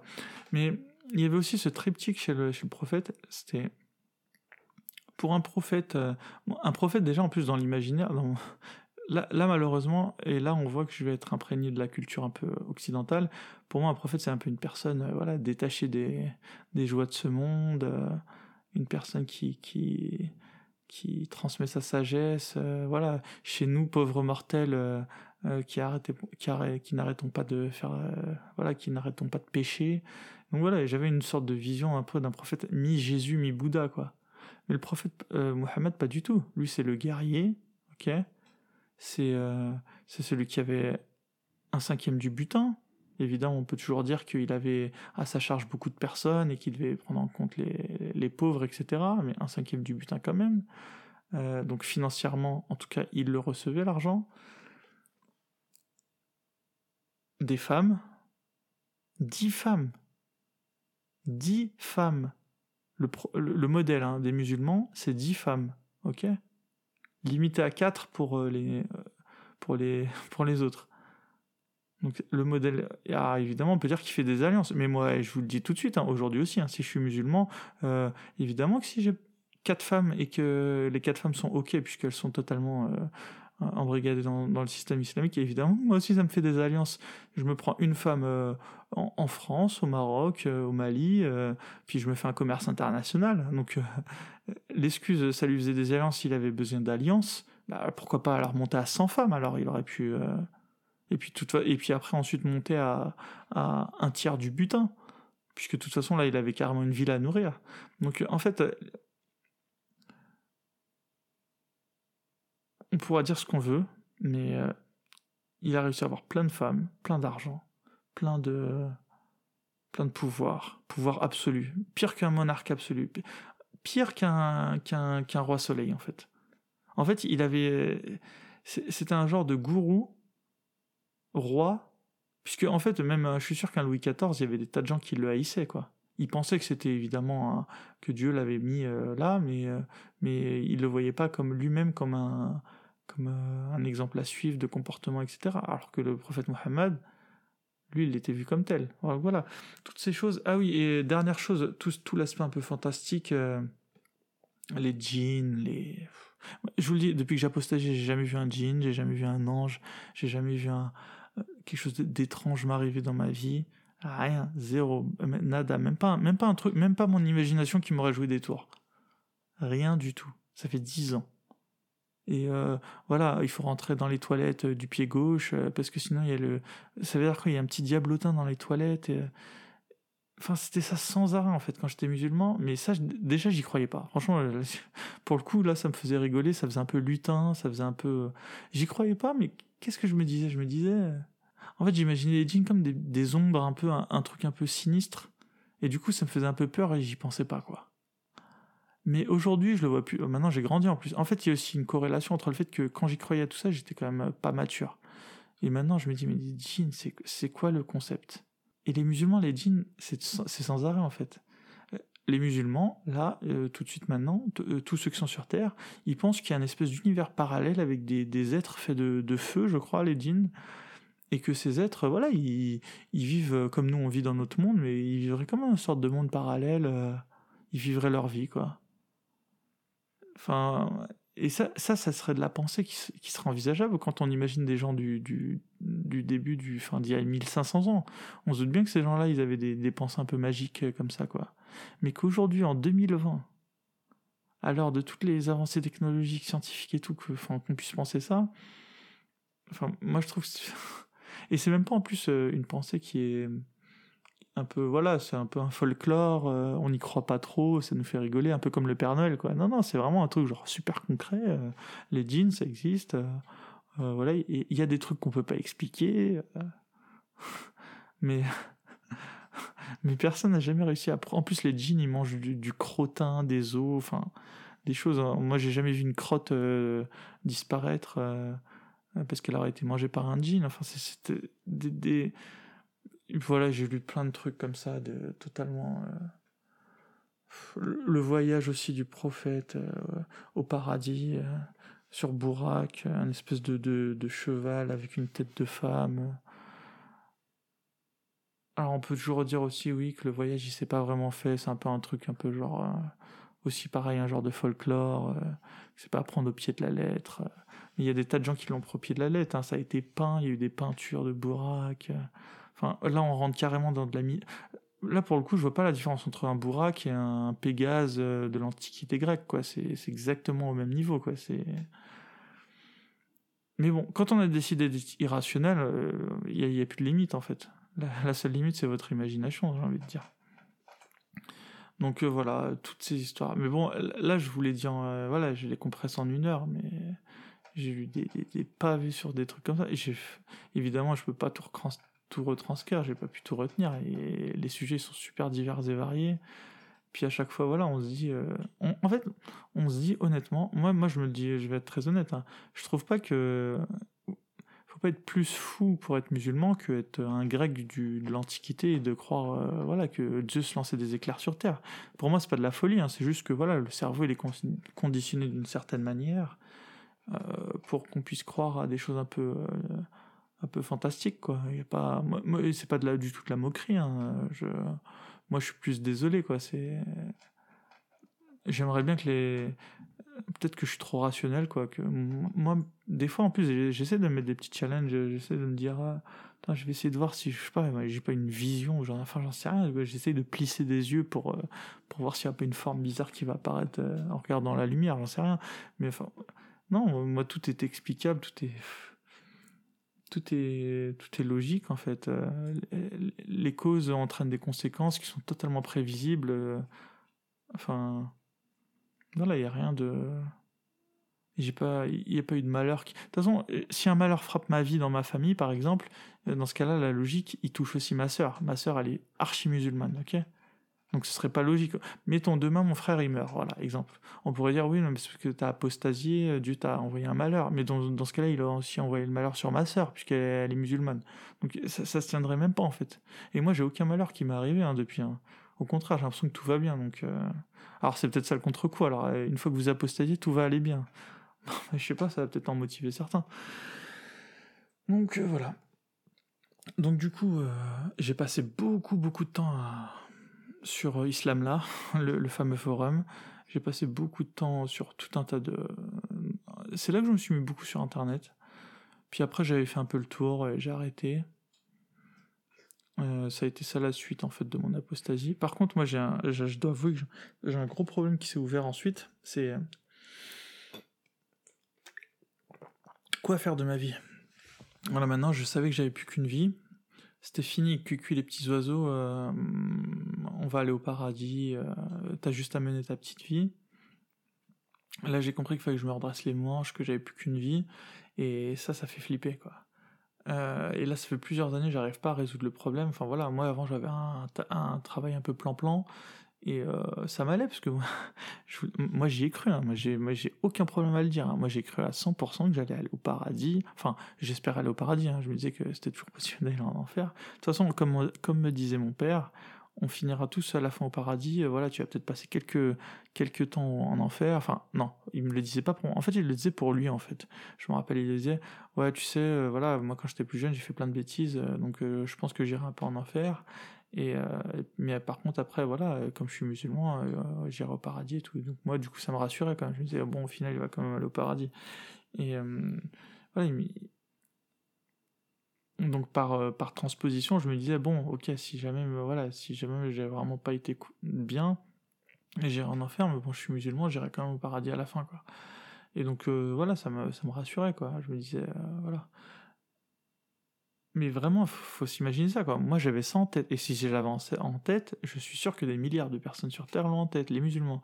Et et du coup, voilà, je me disais, cette vie, il faut juste que je la passe de manière tranquille, voilà, pas trop de vagues, moi, ça m'allait. Hein. J'avais, en fait, j'avais aucune. Euh, je pense que c'est aussi un problème. C'est pour ça que l'État français devrait s'intéresser quand même à la chose religieuse. En fait, ça me donnait pas de motivation dans la vie.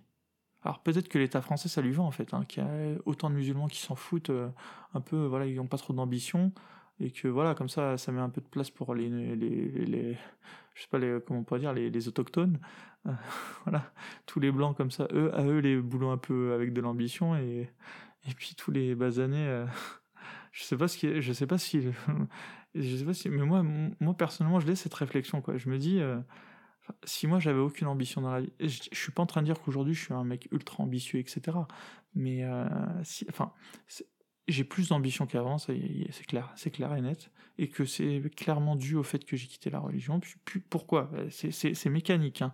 à partir du moment où vous vous dites que vous avez plus que cette vie euh, vous êtes en train de vous dire mais comment alors là, je suis même pas dans la maximisation du plaisir. Hein. J'essaie pas de me dire comment je vais me faire le plus plaisir. Parce qu'en fait, avant, j'y étais déjà plus tôt, en fait, je trouve, quand j'étais musulman.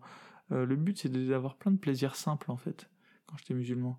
Euh, mais hum, vous savez, les, plaisirs à court terme, euh, manger une glace, ça pourrait être quoi? Regarder la télé, regarder un film. tous ces petits plaisirs simples, et je les avais beaucoup plus avant que maintenant. Mais aujourd'hui, j'ai ce ce plaisir, enfin, je cette recherche, cette quête du, du bonheur, euh, qui est plutôt cette bonheur de, de comment est-ce que je suis en train de passer euh, mon unique existence, quoi. Euh, comment faire, voilà, de ma vie quelque chose qui me, qui me passionne, puisque j'ai que celle-là. Mais avant, j'avais vraiment pas cette idée en tête, quoi. Et avant, quand je vous dis avant, c'était pas quand j'avais 10 ans, c'était quand j'avais 27 ans. Quand j'avais 27 ans, alors certes, j'ai beaucoup mûri depuis, euh, enfin j'ai changé d'une manière complètement drastique, mais euh, j'étais pas un bébé, quoi. J'étais, euh,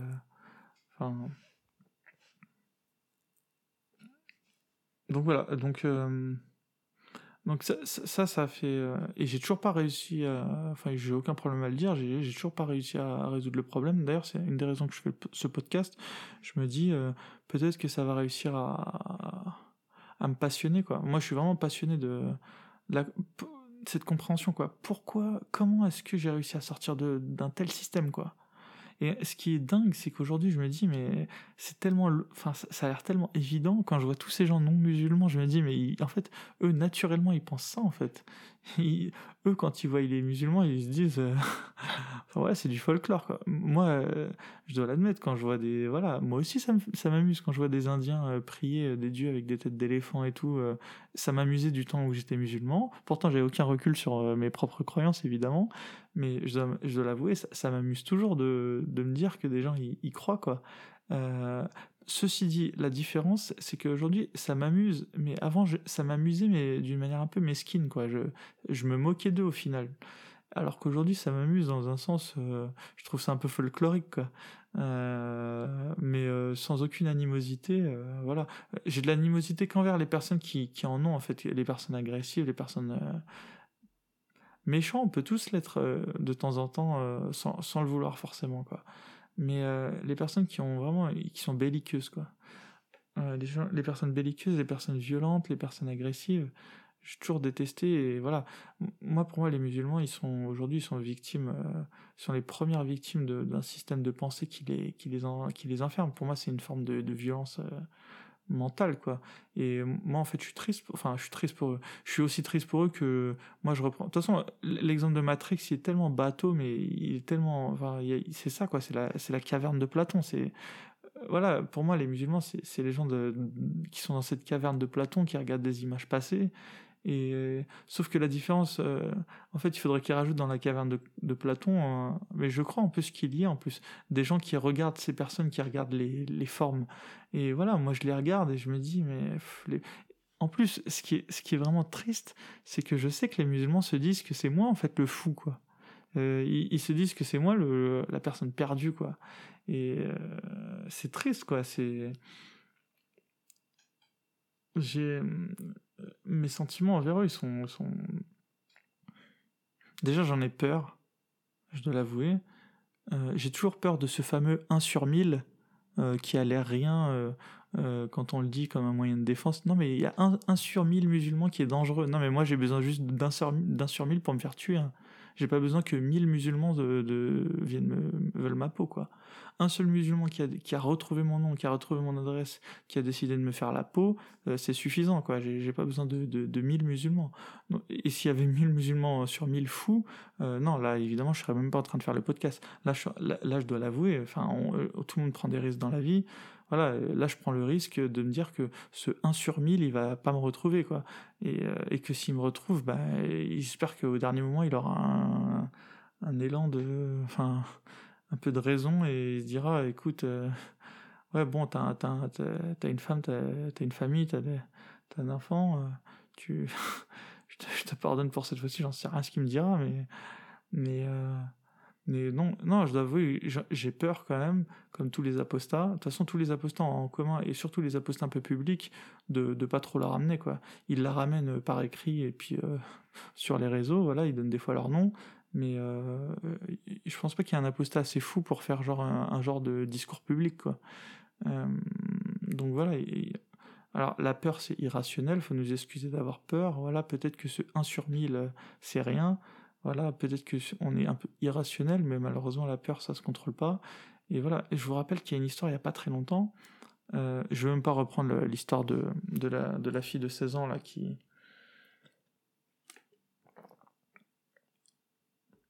je suis Mila, c'est ça, ouais. Qui a, voilà, qui a insulté euh, l'islam euh, et qui s'est fait traiter de, tous les noms et de, voilà, et, menacé de mort, etc. Déjà, enfin, je sais même pas si vous, vous mettez à sa place, quoi. Cette fille, quoi, elle, se dit qu'il y a des gens qui sont prêts à la tuer, quoi.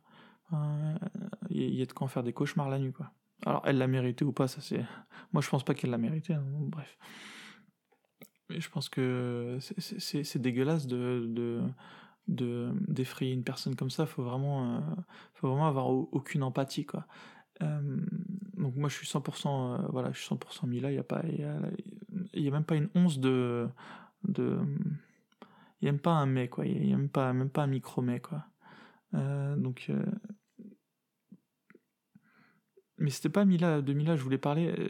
En fait, c'est triste parce que il y a cet homme qui a fait une caricature euh, du prophète euh, où il est au paradis. Non, c'est un musulman au paradis qui qui dit euh, qui, genre Dieu ouvre la tente et lui dit ouais tout est-ce que tout se passe bien? Et puis le musulman dit je sais plus ce qu'il lui dit, il lui dit enfin il lui dit une connerie genre ramène-moi plus de vierges, j'en sais rien. C'est un caricaturiste je crois égyptien. L'Égypte d'ailleurs va rétablir la, prison pour les, les athées. Hein. On voit le niveau de, du pays des pharaons hein, quand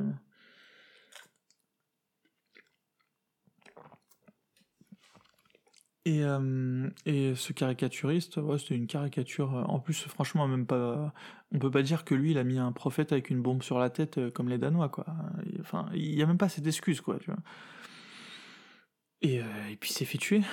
Donc voilà. Donc, ce 1 sur 1000, comme on dit, ce 1 sur 1000, déjà, c'est pas, pas vrai, c'est pas 1 sur 1000 déjà. C'est 1 sur 1000 qui passe à l'acte ou qui qui en âge de le faire ou qui a les couilles de le faire, mais tout autour il y a un réseau. Hein. Euh, il y, a, y, a, des parents qui ont mal élevé leurs enfants ou qui ont fait semblant de pas voir. Ici, c'est pas les parents, il y a les frères et sœurs qui ont fait semblant de pas voir, ou les voisins, ou les potes. Euh, parfois, les parents, ils ont aussi, euh, à force de, de, de, de paroles qu'on croirait pas dangereuses, voilà, le poison s'insuffle. Moi, dans ma famille, on est une cinquantaine de cousins, j'ai quand même deux djihadistes, hein. donc c'est pas 1 sur 1000. Hein. Moi, nous, chez nous, en tout cas, euh, dans ma famille, c'est 1 sur 25. Hein. Donc, euh, deux djihadistes, et puis moi, je peux vous. J'en parlerai un autre jour, mais je peux vous dire que eux deux, c'est pas juste. Ils sont pas arrivés out of the blue, hein. ils sont pas arrivés de nulle part. Il y avait des parents, il y avait. Euh, enfin voilà, c'est pas aussi simple, parce que dans le 1 sur 1000, en général, on imagine le jeune avec une, le jeune un peu voilà un peu excité mais derrière lui il y a plein de gens qui, qui, pensent exactement comme lui c'est juste qu'ils peuvent pas le faire voilà la mamie de 80 ans qui, est, qui est pleine de haine euh, malheureusement euh, elle peut pas passer à l'acte elle hein. elle n'a pas la force de le faire donc euh, c'est pas juste un sur mille quoi c'est donc voilà donc je dois l'admettre moi, j'avoue j'ai un peu peur quand même des réactions des musulmans c'est pour ça que je vais rester anonyme hein. je, je suis pas du tout un héros j'ai pas du tout je suis pas Majid Doukasha ou ou Walid al-Husseini euh, euh, pour me après si mon nom un jour circule bah c'est tout il aura circulé. Puis euh, en tout cas je, je vais pas chercher activement à, le faire circuler. Et moi j'ai beaucoup d'admiration pour pour ces deux personnes pour enfin il y, a aussi la Zineb al-Razawi je crois de Charlie Hebdo. Enfin bref je dois écorcher son nom enfin toutes ces personnes publiquement qui ont qui ont enfin qui sont vraiment déclarées apostates c'est des les héros des temps modernes. Enfin un jour je, je parce que j'ai quand même confiance je suis sûr que la France elle va elle va reconnaître ces personnes là comme euh, c'est vraiment c'est la France c'est quand même un pays incroyable. Hein. C'est un pays quand même, euh, c'est un pays où, toutes les avancées euh, sociétales euh, de pensée sont, j'ai l'impression que sont, sont possibles quoi. Et je sais que c'est triste à dire, mais il faut tourner la page quoi. avant c'était Rousseau, Voltaire, enfin des des plus ou moins catholiques, plus ou moins chrétiens. Euh, voilà, qui se tourne un peu contre la religion catholique, mais c'est pas grave, je trouve ça amusant de se dire que au XXIe siècle, ce sera des, des, anciens musulmans qui vont insuffler cette espèce de nouveau souffle. Euh, euh comment on pourrait dire la France, euh, ce souffle qu'elle a un peu, un peu anti-religieux, mais, mais pas vraiment dans un sens. Le but c'est pas juste des caricatures, c'est au-delà quoi. C'est cette espèce de de, bravoure, de voilà, on on n'a pas peur, on y va, on, s'insurge contre contre la pensée dominante, puisque euh, voilà, la pensée musulmane, c'est une pensée archi-dominante quand on est dans un milieu musulman. Euh, évidemment, quand on est en Bretagne, euh, on n'a pas l'impression de le sentir tellement, mais, mais je peux vous dire que dans le 93, enfin voilà, c'est une autre paire de manches. Mais évidemment, toute la France n'est pas le 93, et loin de là. Mais aujourd'hui, bon, je pense qu'il y a plus, il y a plus, il y a des extrémistes catholiques, il n'y a aucun problème là-dessus, mais mais euh, de gens n'en parlent pas. Je pense que c'est volontaire, hein. les médias ils font bien leur boulot à ce niveau-là. Mais euh, peut-être aussi que les extrémistes catholiques ont l'intelligence de, se faire discret. Ils savent qu'ils sont plus très nombreux, mais ils, ils, enfin, ils en démordent pas. Hein. Je suis sûr qu'ils sont tout, tout aussi motivés que les extrémistes musulmans. C'est juste qu'ils ont peut-être une autre manière d'approcher la chose, un peu moins. Euh, un peu moins bourrine, on va dire. En plus, je pense qu'ils ont vu que l'extrémisme musulman, ça marche pas des masses niveau communication. Enfin, bon, après, je, je suis pas là pour faire de la sociologie sur l'extrémisme catholique, mais ce que je veux dire, c'est que, ce que je veux dire, c'est que, eh ben, j'ai perdu le fil de ma pensée, mais je voulais dire en tout cas que les 1 sur 1000, euh, voilà, ça, ça, fait quand même peur. Bon, après, ça, c'est mon, mon opinion sur le fameux pourquoi j'ai peur. Voilà, c'était pour ça, quoi. J'ai pas peur du musulman lambda. Voilà, il peut, la plupart, ils vont se sentir outrés par tout ce que je dis. Mais euh, je pense que ceux qui vivent en France vont comprendre euh, voilà, que j'ai quand même le droit un peu de, le dire. Ça va les faire chier, et puis voilà, ils vont, ils vont pas forcément me pardonner, mais ils vont me faire un peu la gueule euh, s'ils me croisent ou s'ils me connaissent. Mais, euh, je suis sûr, dans le fond d'eux-mêmes, ils comprendront que voilà, c'est le jeu en France. voilà, on a le droit de dire ce qu'on veut et que eux ont le droit aussi de dire euh, ce qu'ils veulent hein, au final. Hein. Euh, mais euh, enfin, ils ont le droit de dire ce qu'ils veulent, sans faire d'appel à la haine évidemment et au meurtre. Mais je veux dire, ils ont le droit de dire que, que je, suis, je suis un teubé, que, que je raconte n'importe quoi, euh, que j'ai de la haine, que je sais pas moi, qu'est-ce qu'ils pourraient dire? Euh, Ouais, tu as la haine contre ton ancienne religion ou t'es un laquais de, la France, j'en sais rien. Qu'est-ce qu'ils pourraient dire T'es un laquais, t'es un traître. Euh, il pourrait ouais, tenter des attaques comme ça.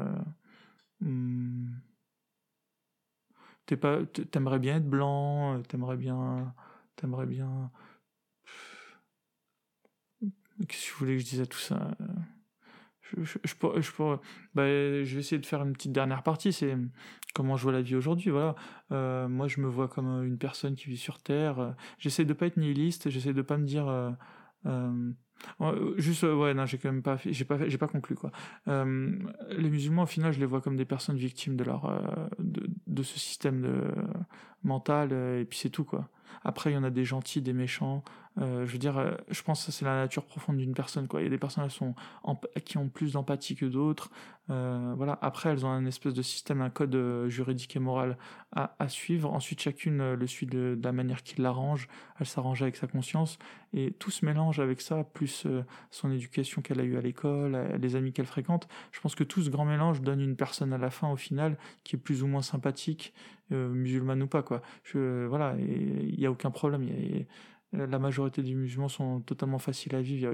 J'ai absolument aucun problème, quoi. Et, euh, et, et, là, on parle même pas de l'aspect euh, religieux. Voilà, s'ils veulent faire cinq prières et se dire qu'ils iront au paradis, j'ai aucun problème avec ça, quoi. euh, j'ai aucun problème avec les, musulmans en général.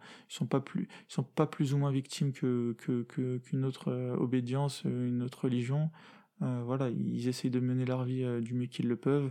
Euh, il y a des personnes, je suis sûr, qui, ont, qui ont clairement compris comment tourne le monde, voilà, un peu à la manière nihiliste comme la mienne, et que, qui sont des connards euh, à fond, et de très mauvais citoyens, de très mauvais voisins, qui font chier leur voisinage, et voilà, et j'ai beaucoup moins de sympathie pour eux que pour les musulmans. Donc, enfin, franchement, le curseur, euh, êtes-vous musulman, et ensuite, est-ce que je vais vous apprécier?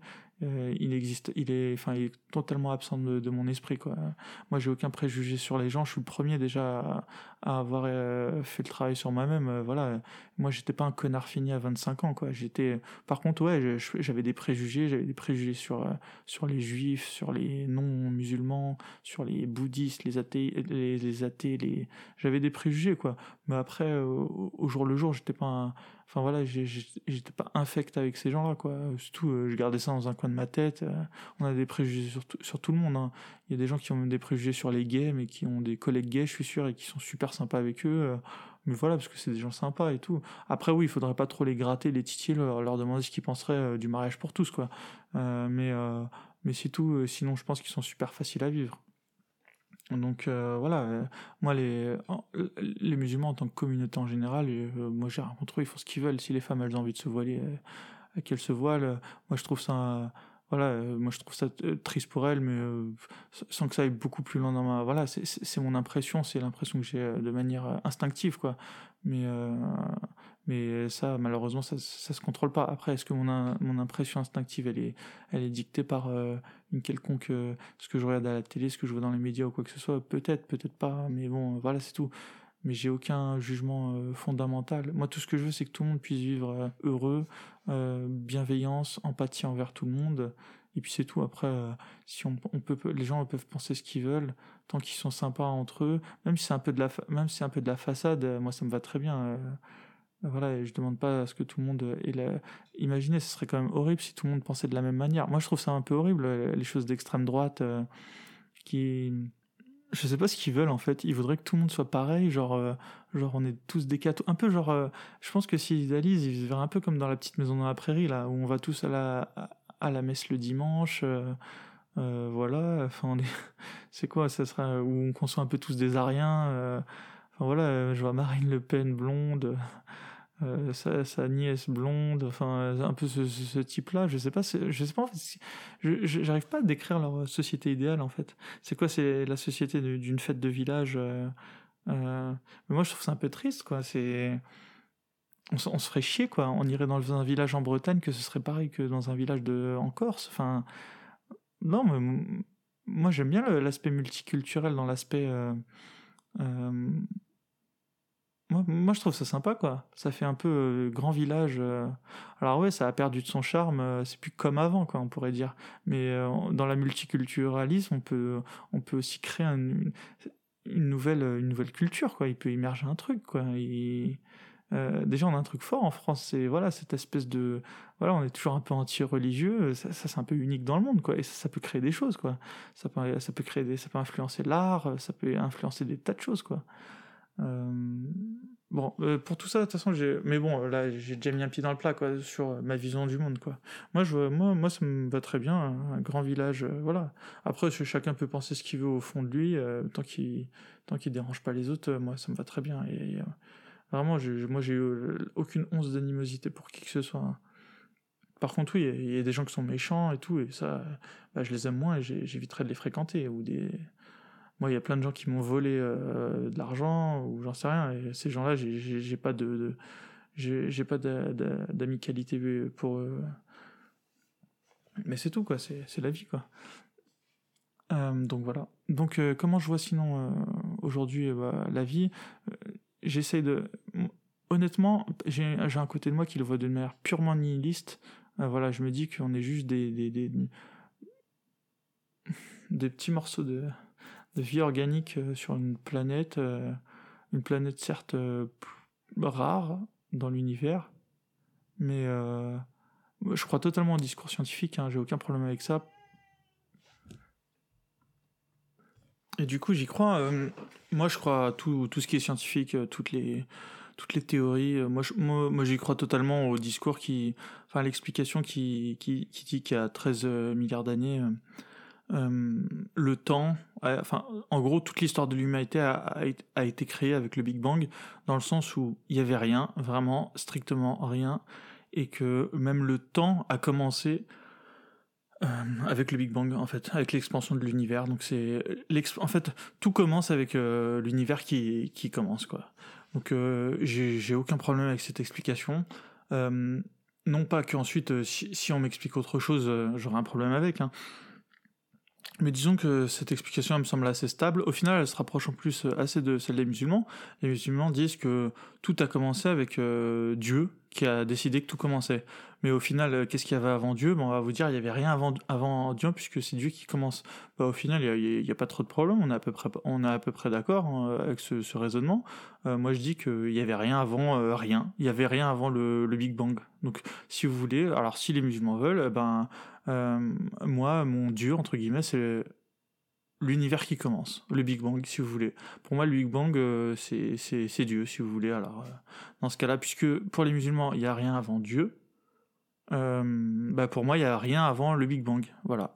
Euh, donc et ensuite, euh, bah ensuite c'est toute l'histoire qu'on connaît euh, dans le monde scientifique. Donc voilà, les, les galaxies se créent, les les, les étoiles se créent du coup. ensuite, les planètes se créent, voilà, avec l'amoncellement des de, toutes les matières qui tournent autour des étoiles et, voilà et ainsi de suite et de fil en aiguille on en arrive à la Terre de la Terre on en arrive à au premier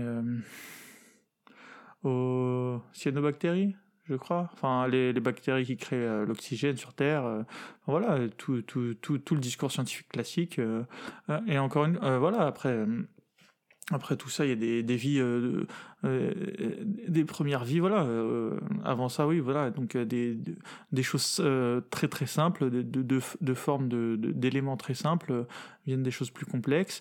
Et puis on le voit encore aujourd'hui, quoi. De, de la simplicité naît de la complexité. Enfin, c'est totalement logique, c'est totalement rationnel. Ça se tient la, ça tient la route totalement. J'ai aucun problème avec tout ça. Et en plus, de toute façon, moi, le fait de croire à tout ça, ça, ça c'est juste une simple croyance en fait qui déjà tient la route, bien plus la route que euh, je sais pas moi que moi ça tient bien, plus la route de penser que de, matières euh, simples ont, ont sont nées euh, je sais pas moi des, des, des, des aides de plus en plus évoluées euh, voilà et ensuite ces aides de plus en plus évoluées ont commencé à peupler les mers et ensuite elles ont peuplé les terres et ensuite il y a eu une grande météorite qui a détruit les les dinosaures et ensuite de d'un simple un simple mammifère qui ressemble à une souris de fil en aiguille elle est devenue euh, un primate et que de, de, fil en aiguille, ce primate, voilà, il, grâce à tout un processus, euh, euh, il a réussi à, capitaliser sur sa, spécificité, sa spécificité à lui qui était de d'avoir un cerveau qui grossissait de plus en plus jusqu'à prendre conscience de lui-même et que là je suis aujourd'hui là pour vous faire une podcast. Et voilà et vous aurez bien compris que j'ai fait un, grand résumé de 13 milliards d'années. Mais euh, le discours, pour moi, il tient parfaitement la route, bien plus que il y a un dieu, un jour il a décidé qu'il allait créer l'univers, et qu'un jour il a créé la Terre, et puis un jour euh, d'une roche, euh, il a pris il a d'un morceau d'argile. L'histoire de, de l'humain créé d'un morceau d'argile, on le retrouve dans plein, plein, plein de, de religions. Hein. Je l'ai déjà retrouvé dans tout un tas de religions. Il n'y a rien d'extraordinaire. De, hein. Et que de ce morceau d'argile, euh, voilà, on a créé Adam et que Dieu il avait aussi euh, parmi lui euh, des anges et des démons et que et que qu'il y en a un qui a refusé de s'agenouiller devant Adam et que du coup Dieu il l'a banni et que ce démon il a juré que eh ben du coup il allait corrompre tous les enfants d'Adam. Enfin, vous voyez que cette histoire elle fait vraiment conte de fées quoi. Je pourrais la raconter à mon gosse quoi. Et et non, moi, le discours. Euh, et en plus, moi, la différence entre le discours. Enfin, la. la hmm, L'histoire que se raconte un musulman sur comment il a créé le monde, euh, euh, elle entraîne des conséquences. voilà. Du coup, parce que vous pensez que Dieu pense ça, vous pensez aussi que Dieu, par exemple, concrètement, dans la vie de tous les jours, euh, Dieu pense que les hommes et les femmes, euh, il faut pas trop euh, quand même qu'ils se mélangent. il faut que les femmes elles soient un peu chastes et en plus qu'elles respectent leur mari. Du coup aussi il faut qu'elles soient voilées quand elles sortent dehors. Enfin voilà, derrière cette toute première, enfin, en fait, il n'y a rien d'anodin. En fait, tout, tout votre système de pensée, finalement, il vous, il vous ramène au fait du comportement qu'ont les musulmans au, jour le jour. Alors que moi, mon système de pensée, il, me contraint à rien du tout. Si demain il y a un scientifique qui a réussi, qui a réussi à prouver par AX plus B euh, l'une des choses à laquelle je crois, eh ben, s'il a réussi à me démontrer le contraire, eh ben, je, je, croirais à autre chose et puis c'est tout. Euh, moi, ça me, il n'y a aucun problème avec ça. Euh, voilà, c'est tout. Enfin, moi, la différence, c'est que voilà, maintenant, par contre, voilà, c'est là où je voulais en venir tout à l'heure. Je vous ai dit que c'est vrai que parfois j'avais des penchants un peu nihilistes. Je me disais que finalement, bah, clairement, on n'est rien, quoi. On n'est rien dans l'univers. Donc forcément, on pourrait se comporter entre guillemets de comme on voudrait. Euh, l'univers, euh, l'univers, il en a rien à foutre que Adolf Hitler a existé et qu'il a exécuté des juifs, quoi. Enfin, je veux dire, c'est c'est euh, une micro-itération dans l'histoire d'un immense univers, quoi. Mais non, voilà, je pense que par contre euh, à notre toute petite échelle, eh ben, euh, bah, pour, pour, que chacun puisse vivre euh, voilà, moi je suis quelqu'un de bienveillant, peut-être c'est ça, c'est peut-être un problème, hein, mais moi je pense que dans notre petite échelle, dans notre petite société, pour que tout le monde puisse vivre le mieux possible, c'est quand même, quand même chouette que chacun puisse faire ce qu'il ce qu'il a envie de faire sans gêner son voisin, et que et donc ça, ça s'appelle savoir vivre en communauté, et que pour savoir vivre en communauté, il faut adopter un, un, certain comportement. Donc ce comportement, par exemple, c'est savoir euh, se remettre en question, par exemple. Pourquoi? C'est parce que si on se remet pas jamais en question, eh ben dans ce cas-là, on va transmettre un peu son sa, euh, sa manière de penser à ses, à ses enfants. On va les forcer aussi à croire ce qu'on ce qu'on veut croire. Exemple, ce qu'a fait mon père. Mon père m'a forcé, m'a foutu dans le crâne que, l'islam c'était la, voie du salut. quoi. Il y croyait, hein, il était de, bon, de bonne foi, mais jamais il s'est dit bon, je vais quand même prendre un peu de recul avec ce que je... Moi, par exemple, mon fils, je vais jamais lui dire euh, qu'est-ce que tu dois penser. quoi? Je vais lui apprendre à penser, je vais lui apprendre à avoir un esprit critique. Quand on lui raconte un truc, faut pas y croire euh, comme ça. quoi. Euh, voilà, c'est un peu le malheur de tous les enfants sur Terre, quoi. Ils croient sur parole euh, ce que leur, ce que leur disent leurs parents. C'est un système de défense euh, très logique. Hein. Quand, quand, on, quand, on est, quand on est naïf, et, enfin quand on est jeune, on est fragile, du coup on, est obligé de faire confiance aux adultes. pour pouvoir évoluer dans, dans, le monde. Mais voilà, quand les adultes sont un peu mal intentionnés, bah, ils vous font croire au Père Noël, par exemple. Ça. là, je suis en train. Le pauvre Père Noël, il a rien demandé. Mais ce que je veux vous dire, c'est qu'à cet âge-là, vous êtes super naïf. C'est un système de défense. Voilà, vous, êtes obligé de faire confiance aux plus, aux plus, aux plus, aux anciens, quoi, à ceux que vous, vous, vous, pensez être les personnes que vous devez suivre. Et voilà, et c'est triste. De... Moi, mon fils, voilà, je, je vais pas lui dire quoi penser, quoi. Je lui, il, va découvrir le monde. Euh, voilà, le monde va tenter aussi, euh, malheureusement, de lui voilà, il va être victime entre guillemets de la société dans laquelle il vivra. Mais moi, je lui dirais, écoute, euh, fais attention, euh, tu dois, tu dois, tu dois pas tout prendre pour argent comptant, quoi. Euh, voilà, si tu as envie de croire que l'univers a commencé, voilà, avec le Big Bang. Si tu veux, mais il faut pas qu'ensuite ça, ça te fasse penser que euh, tu as le droit de frapper ta femme, par exemple, tu vois.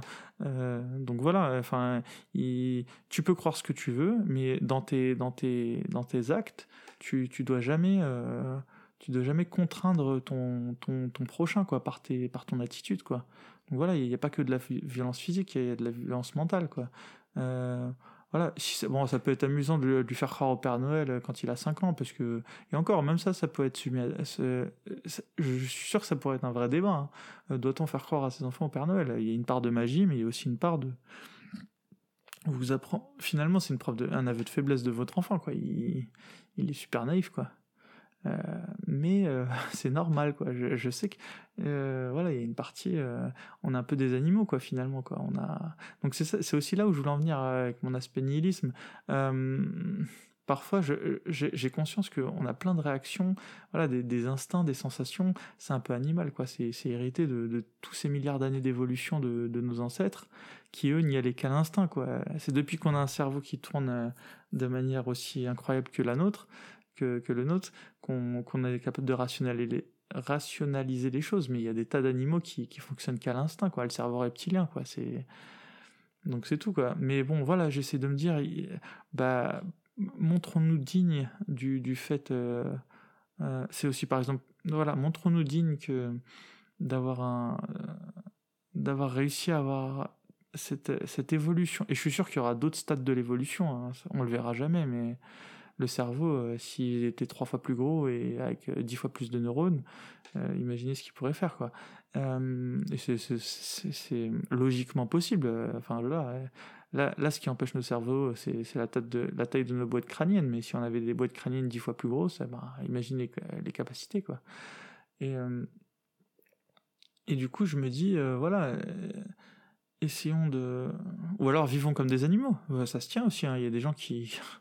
Je sais pas moi. Euh, voilà, le... ça c'est un peu, c'est un peu malheureux, mais c'est les mecs qui trompent leur meuf, quoi. Ouais, bah, j'avais envie de, voilà, j'avais une pulsion, j'avais envie de la tromper, euh. mais voilà, mais c'est pas correct dans le fait. Euh, ne fais pas aux autres ce que tu voudrais pas qu'on te fasse, quoi. C'est le vieux motto des chrétiens, mais il, y a aussi dans en islam plein de trucs qui tiennent la route. Hein. Le bon sens n'est pas, n'est pas n'est pas, enfin, est admis partout. Hein, je veux dire, il y a du bon sens partout. Et euh, voilà.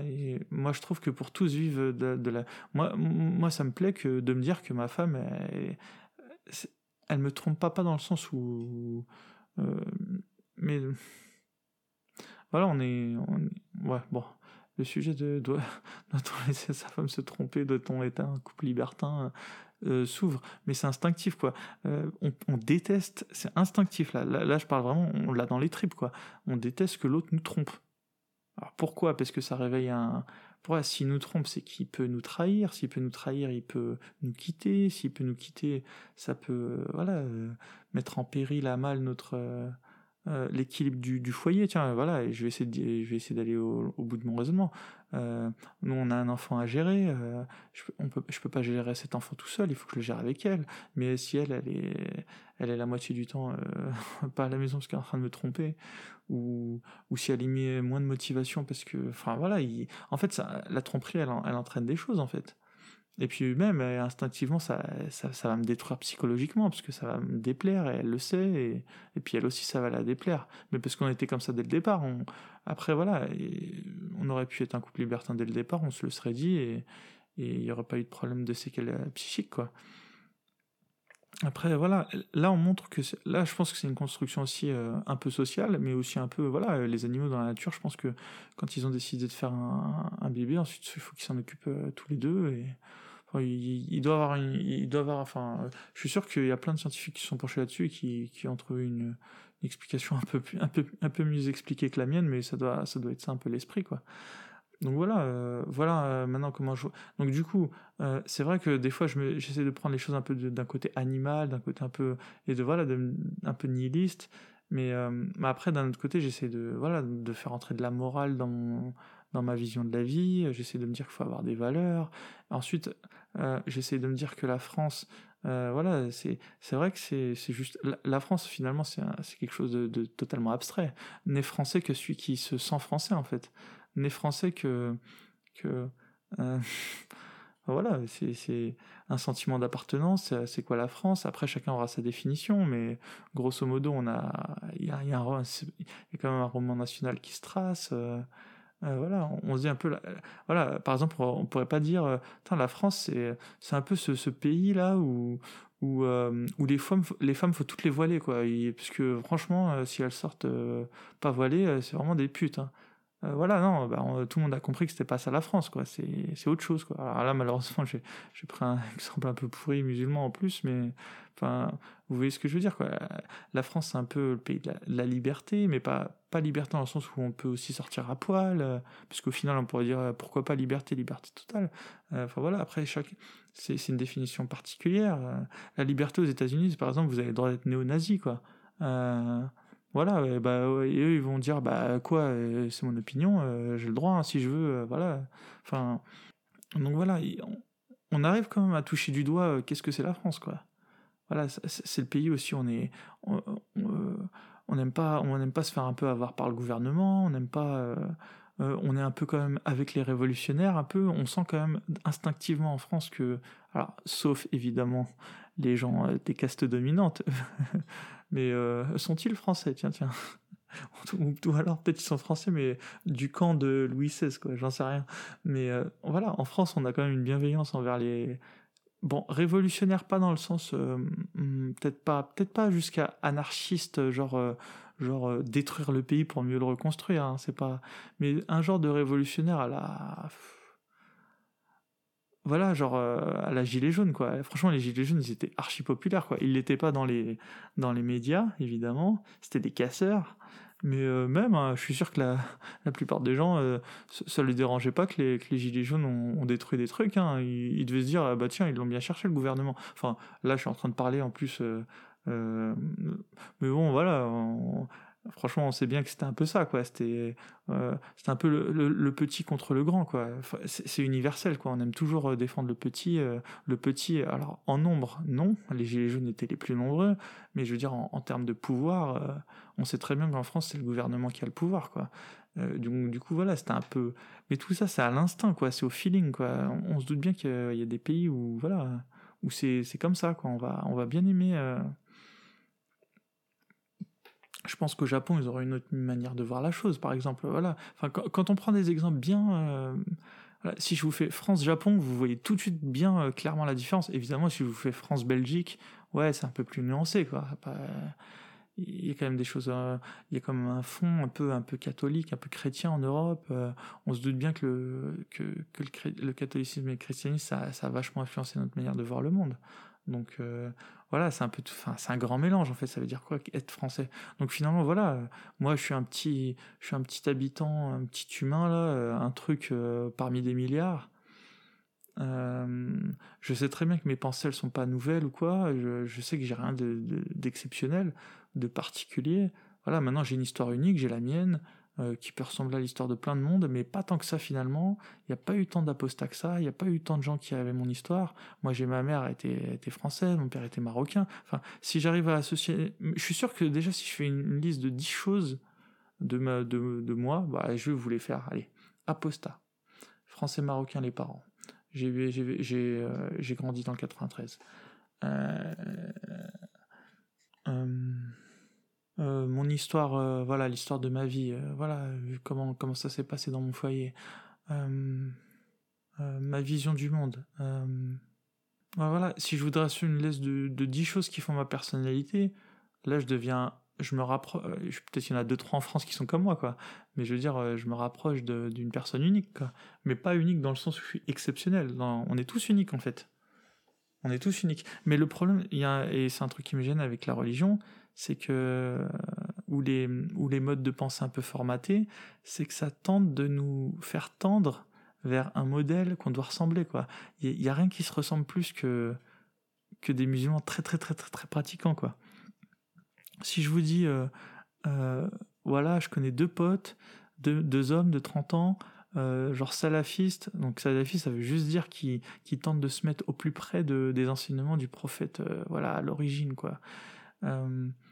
Eh ben, franchement, on sait très bien, voilà, vous le savez, ces deux mecs-là, ils, ça sera des quasi-clones, quoi parce qu'ils parce qu'ils ont un modèle et ils tentent de, le ressembler le plus possible quoi. C'est comme si je vous dis euh, ouais là il y a deux mecs euh, c'est des clones de Johnny Hallyday quoi. Bah vous vous doutez bien qu'ils ressemblent à Johnny Hallyday quoi. Ce sera jamais des ils seront jamais totalement euh, voilà mais vous, doutez bien que je suis pas en train de vous décrire je sais pas un mec joufflu avec des cheveux rouges quoi. Vous avez bien compris que je suis en train de vous décrire voilà. Donc c'est ça en fait et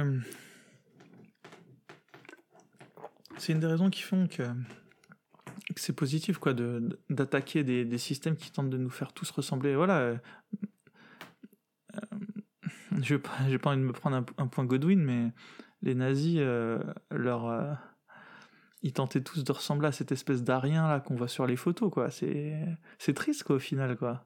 Pour eux c'était un modèle à suivre, un espèce d'idéal à atteindre, mais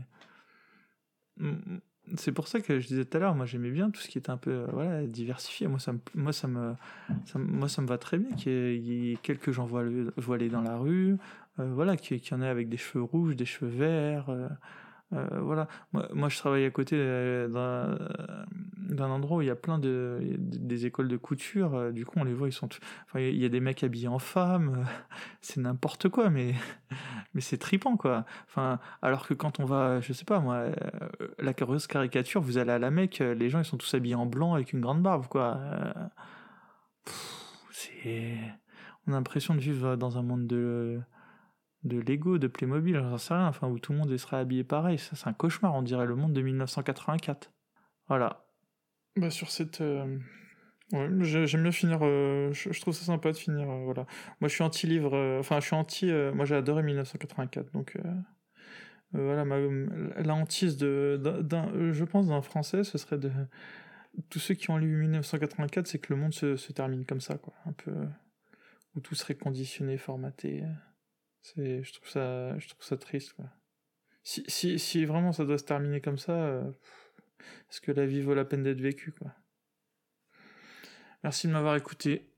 À très bientôt. Merci infiniment d'être allé jusqu'au bout du podcast. N'oubliez pas de me mettre un vote 5 étoiles, mais surtout, envoyez-moi un email sur apostaislam.com ou sur le compte Twitter apostaislam. Je suis impatient de lire vos critiques, bonnes ou mauvaises, mais surtout, je compte sur vous pour venir participer au développement du premier podcast dédié aux anciens musulmans. Une petite citation pour terminer. Considère celui qui te fait voir tes défauts comme s'il te montrait un trésor. À bientôt.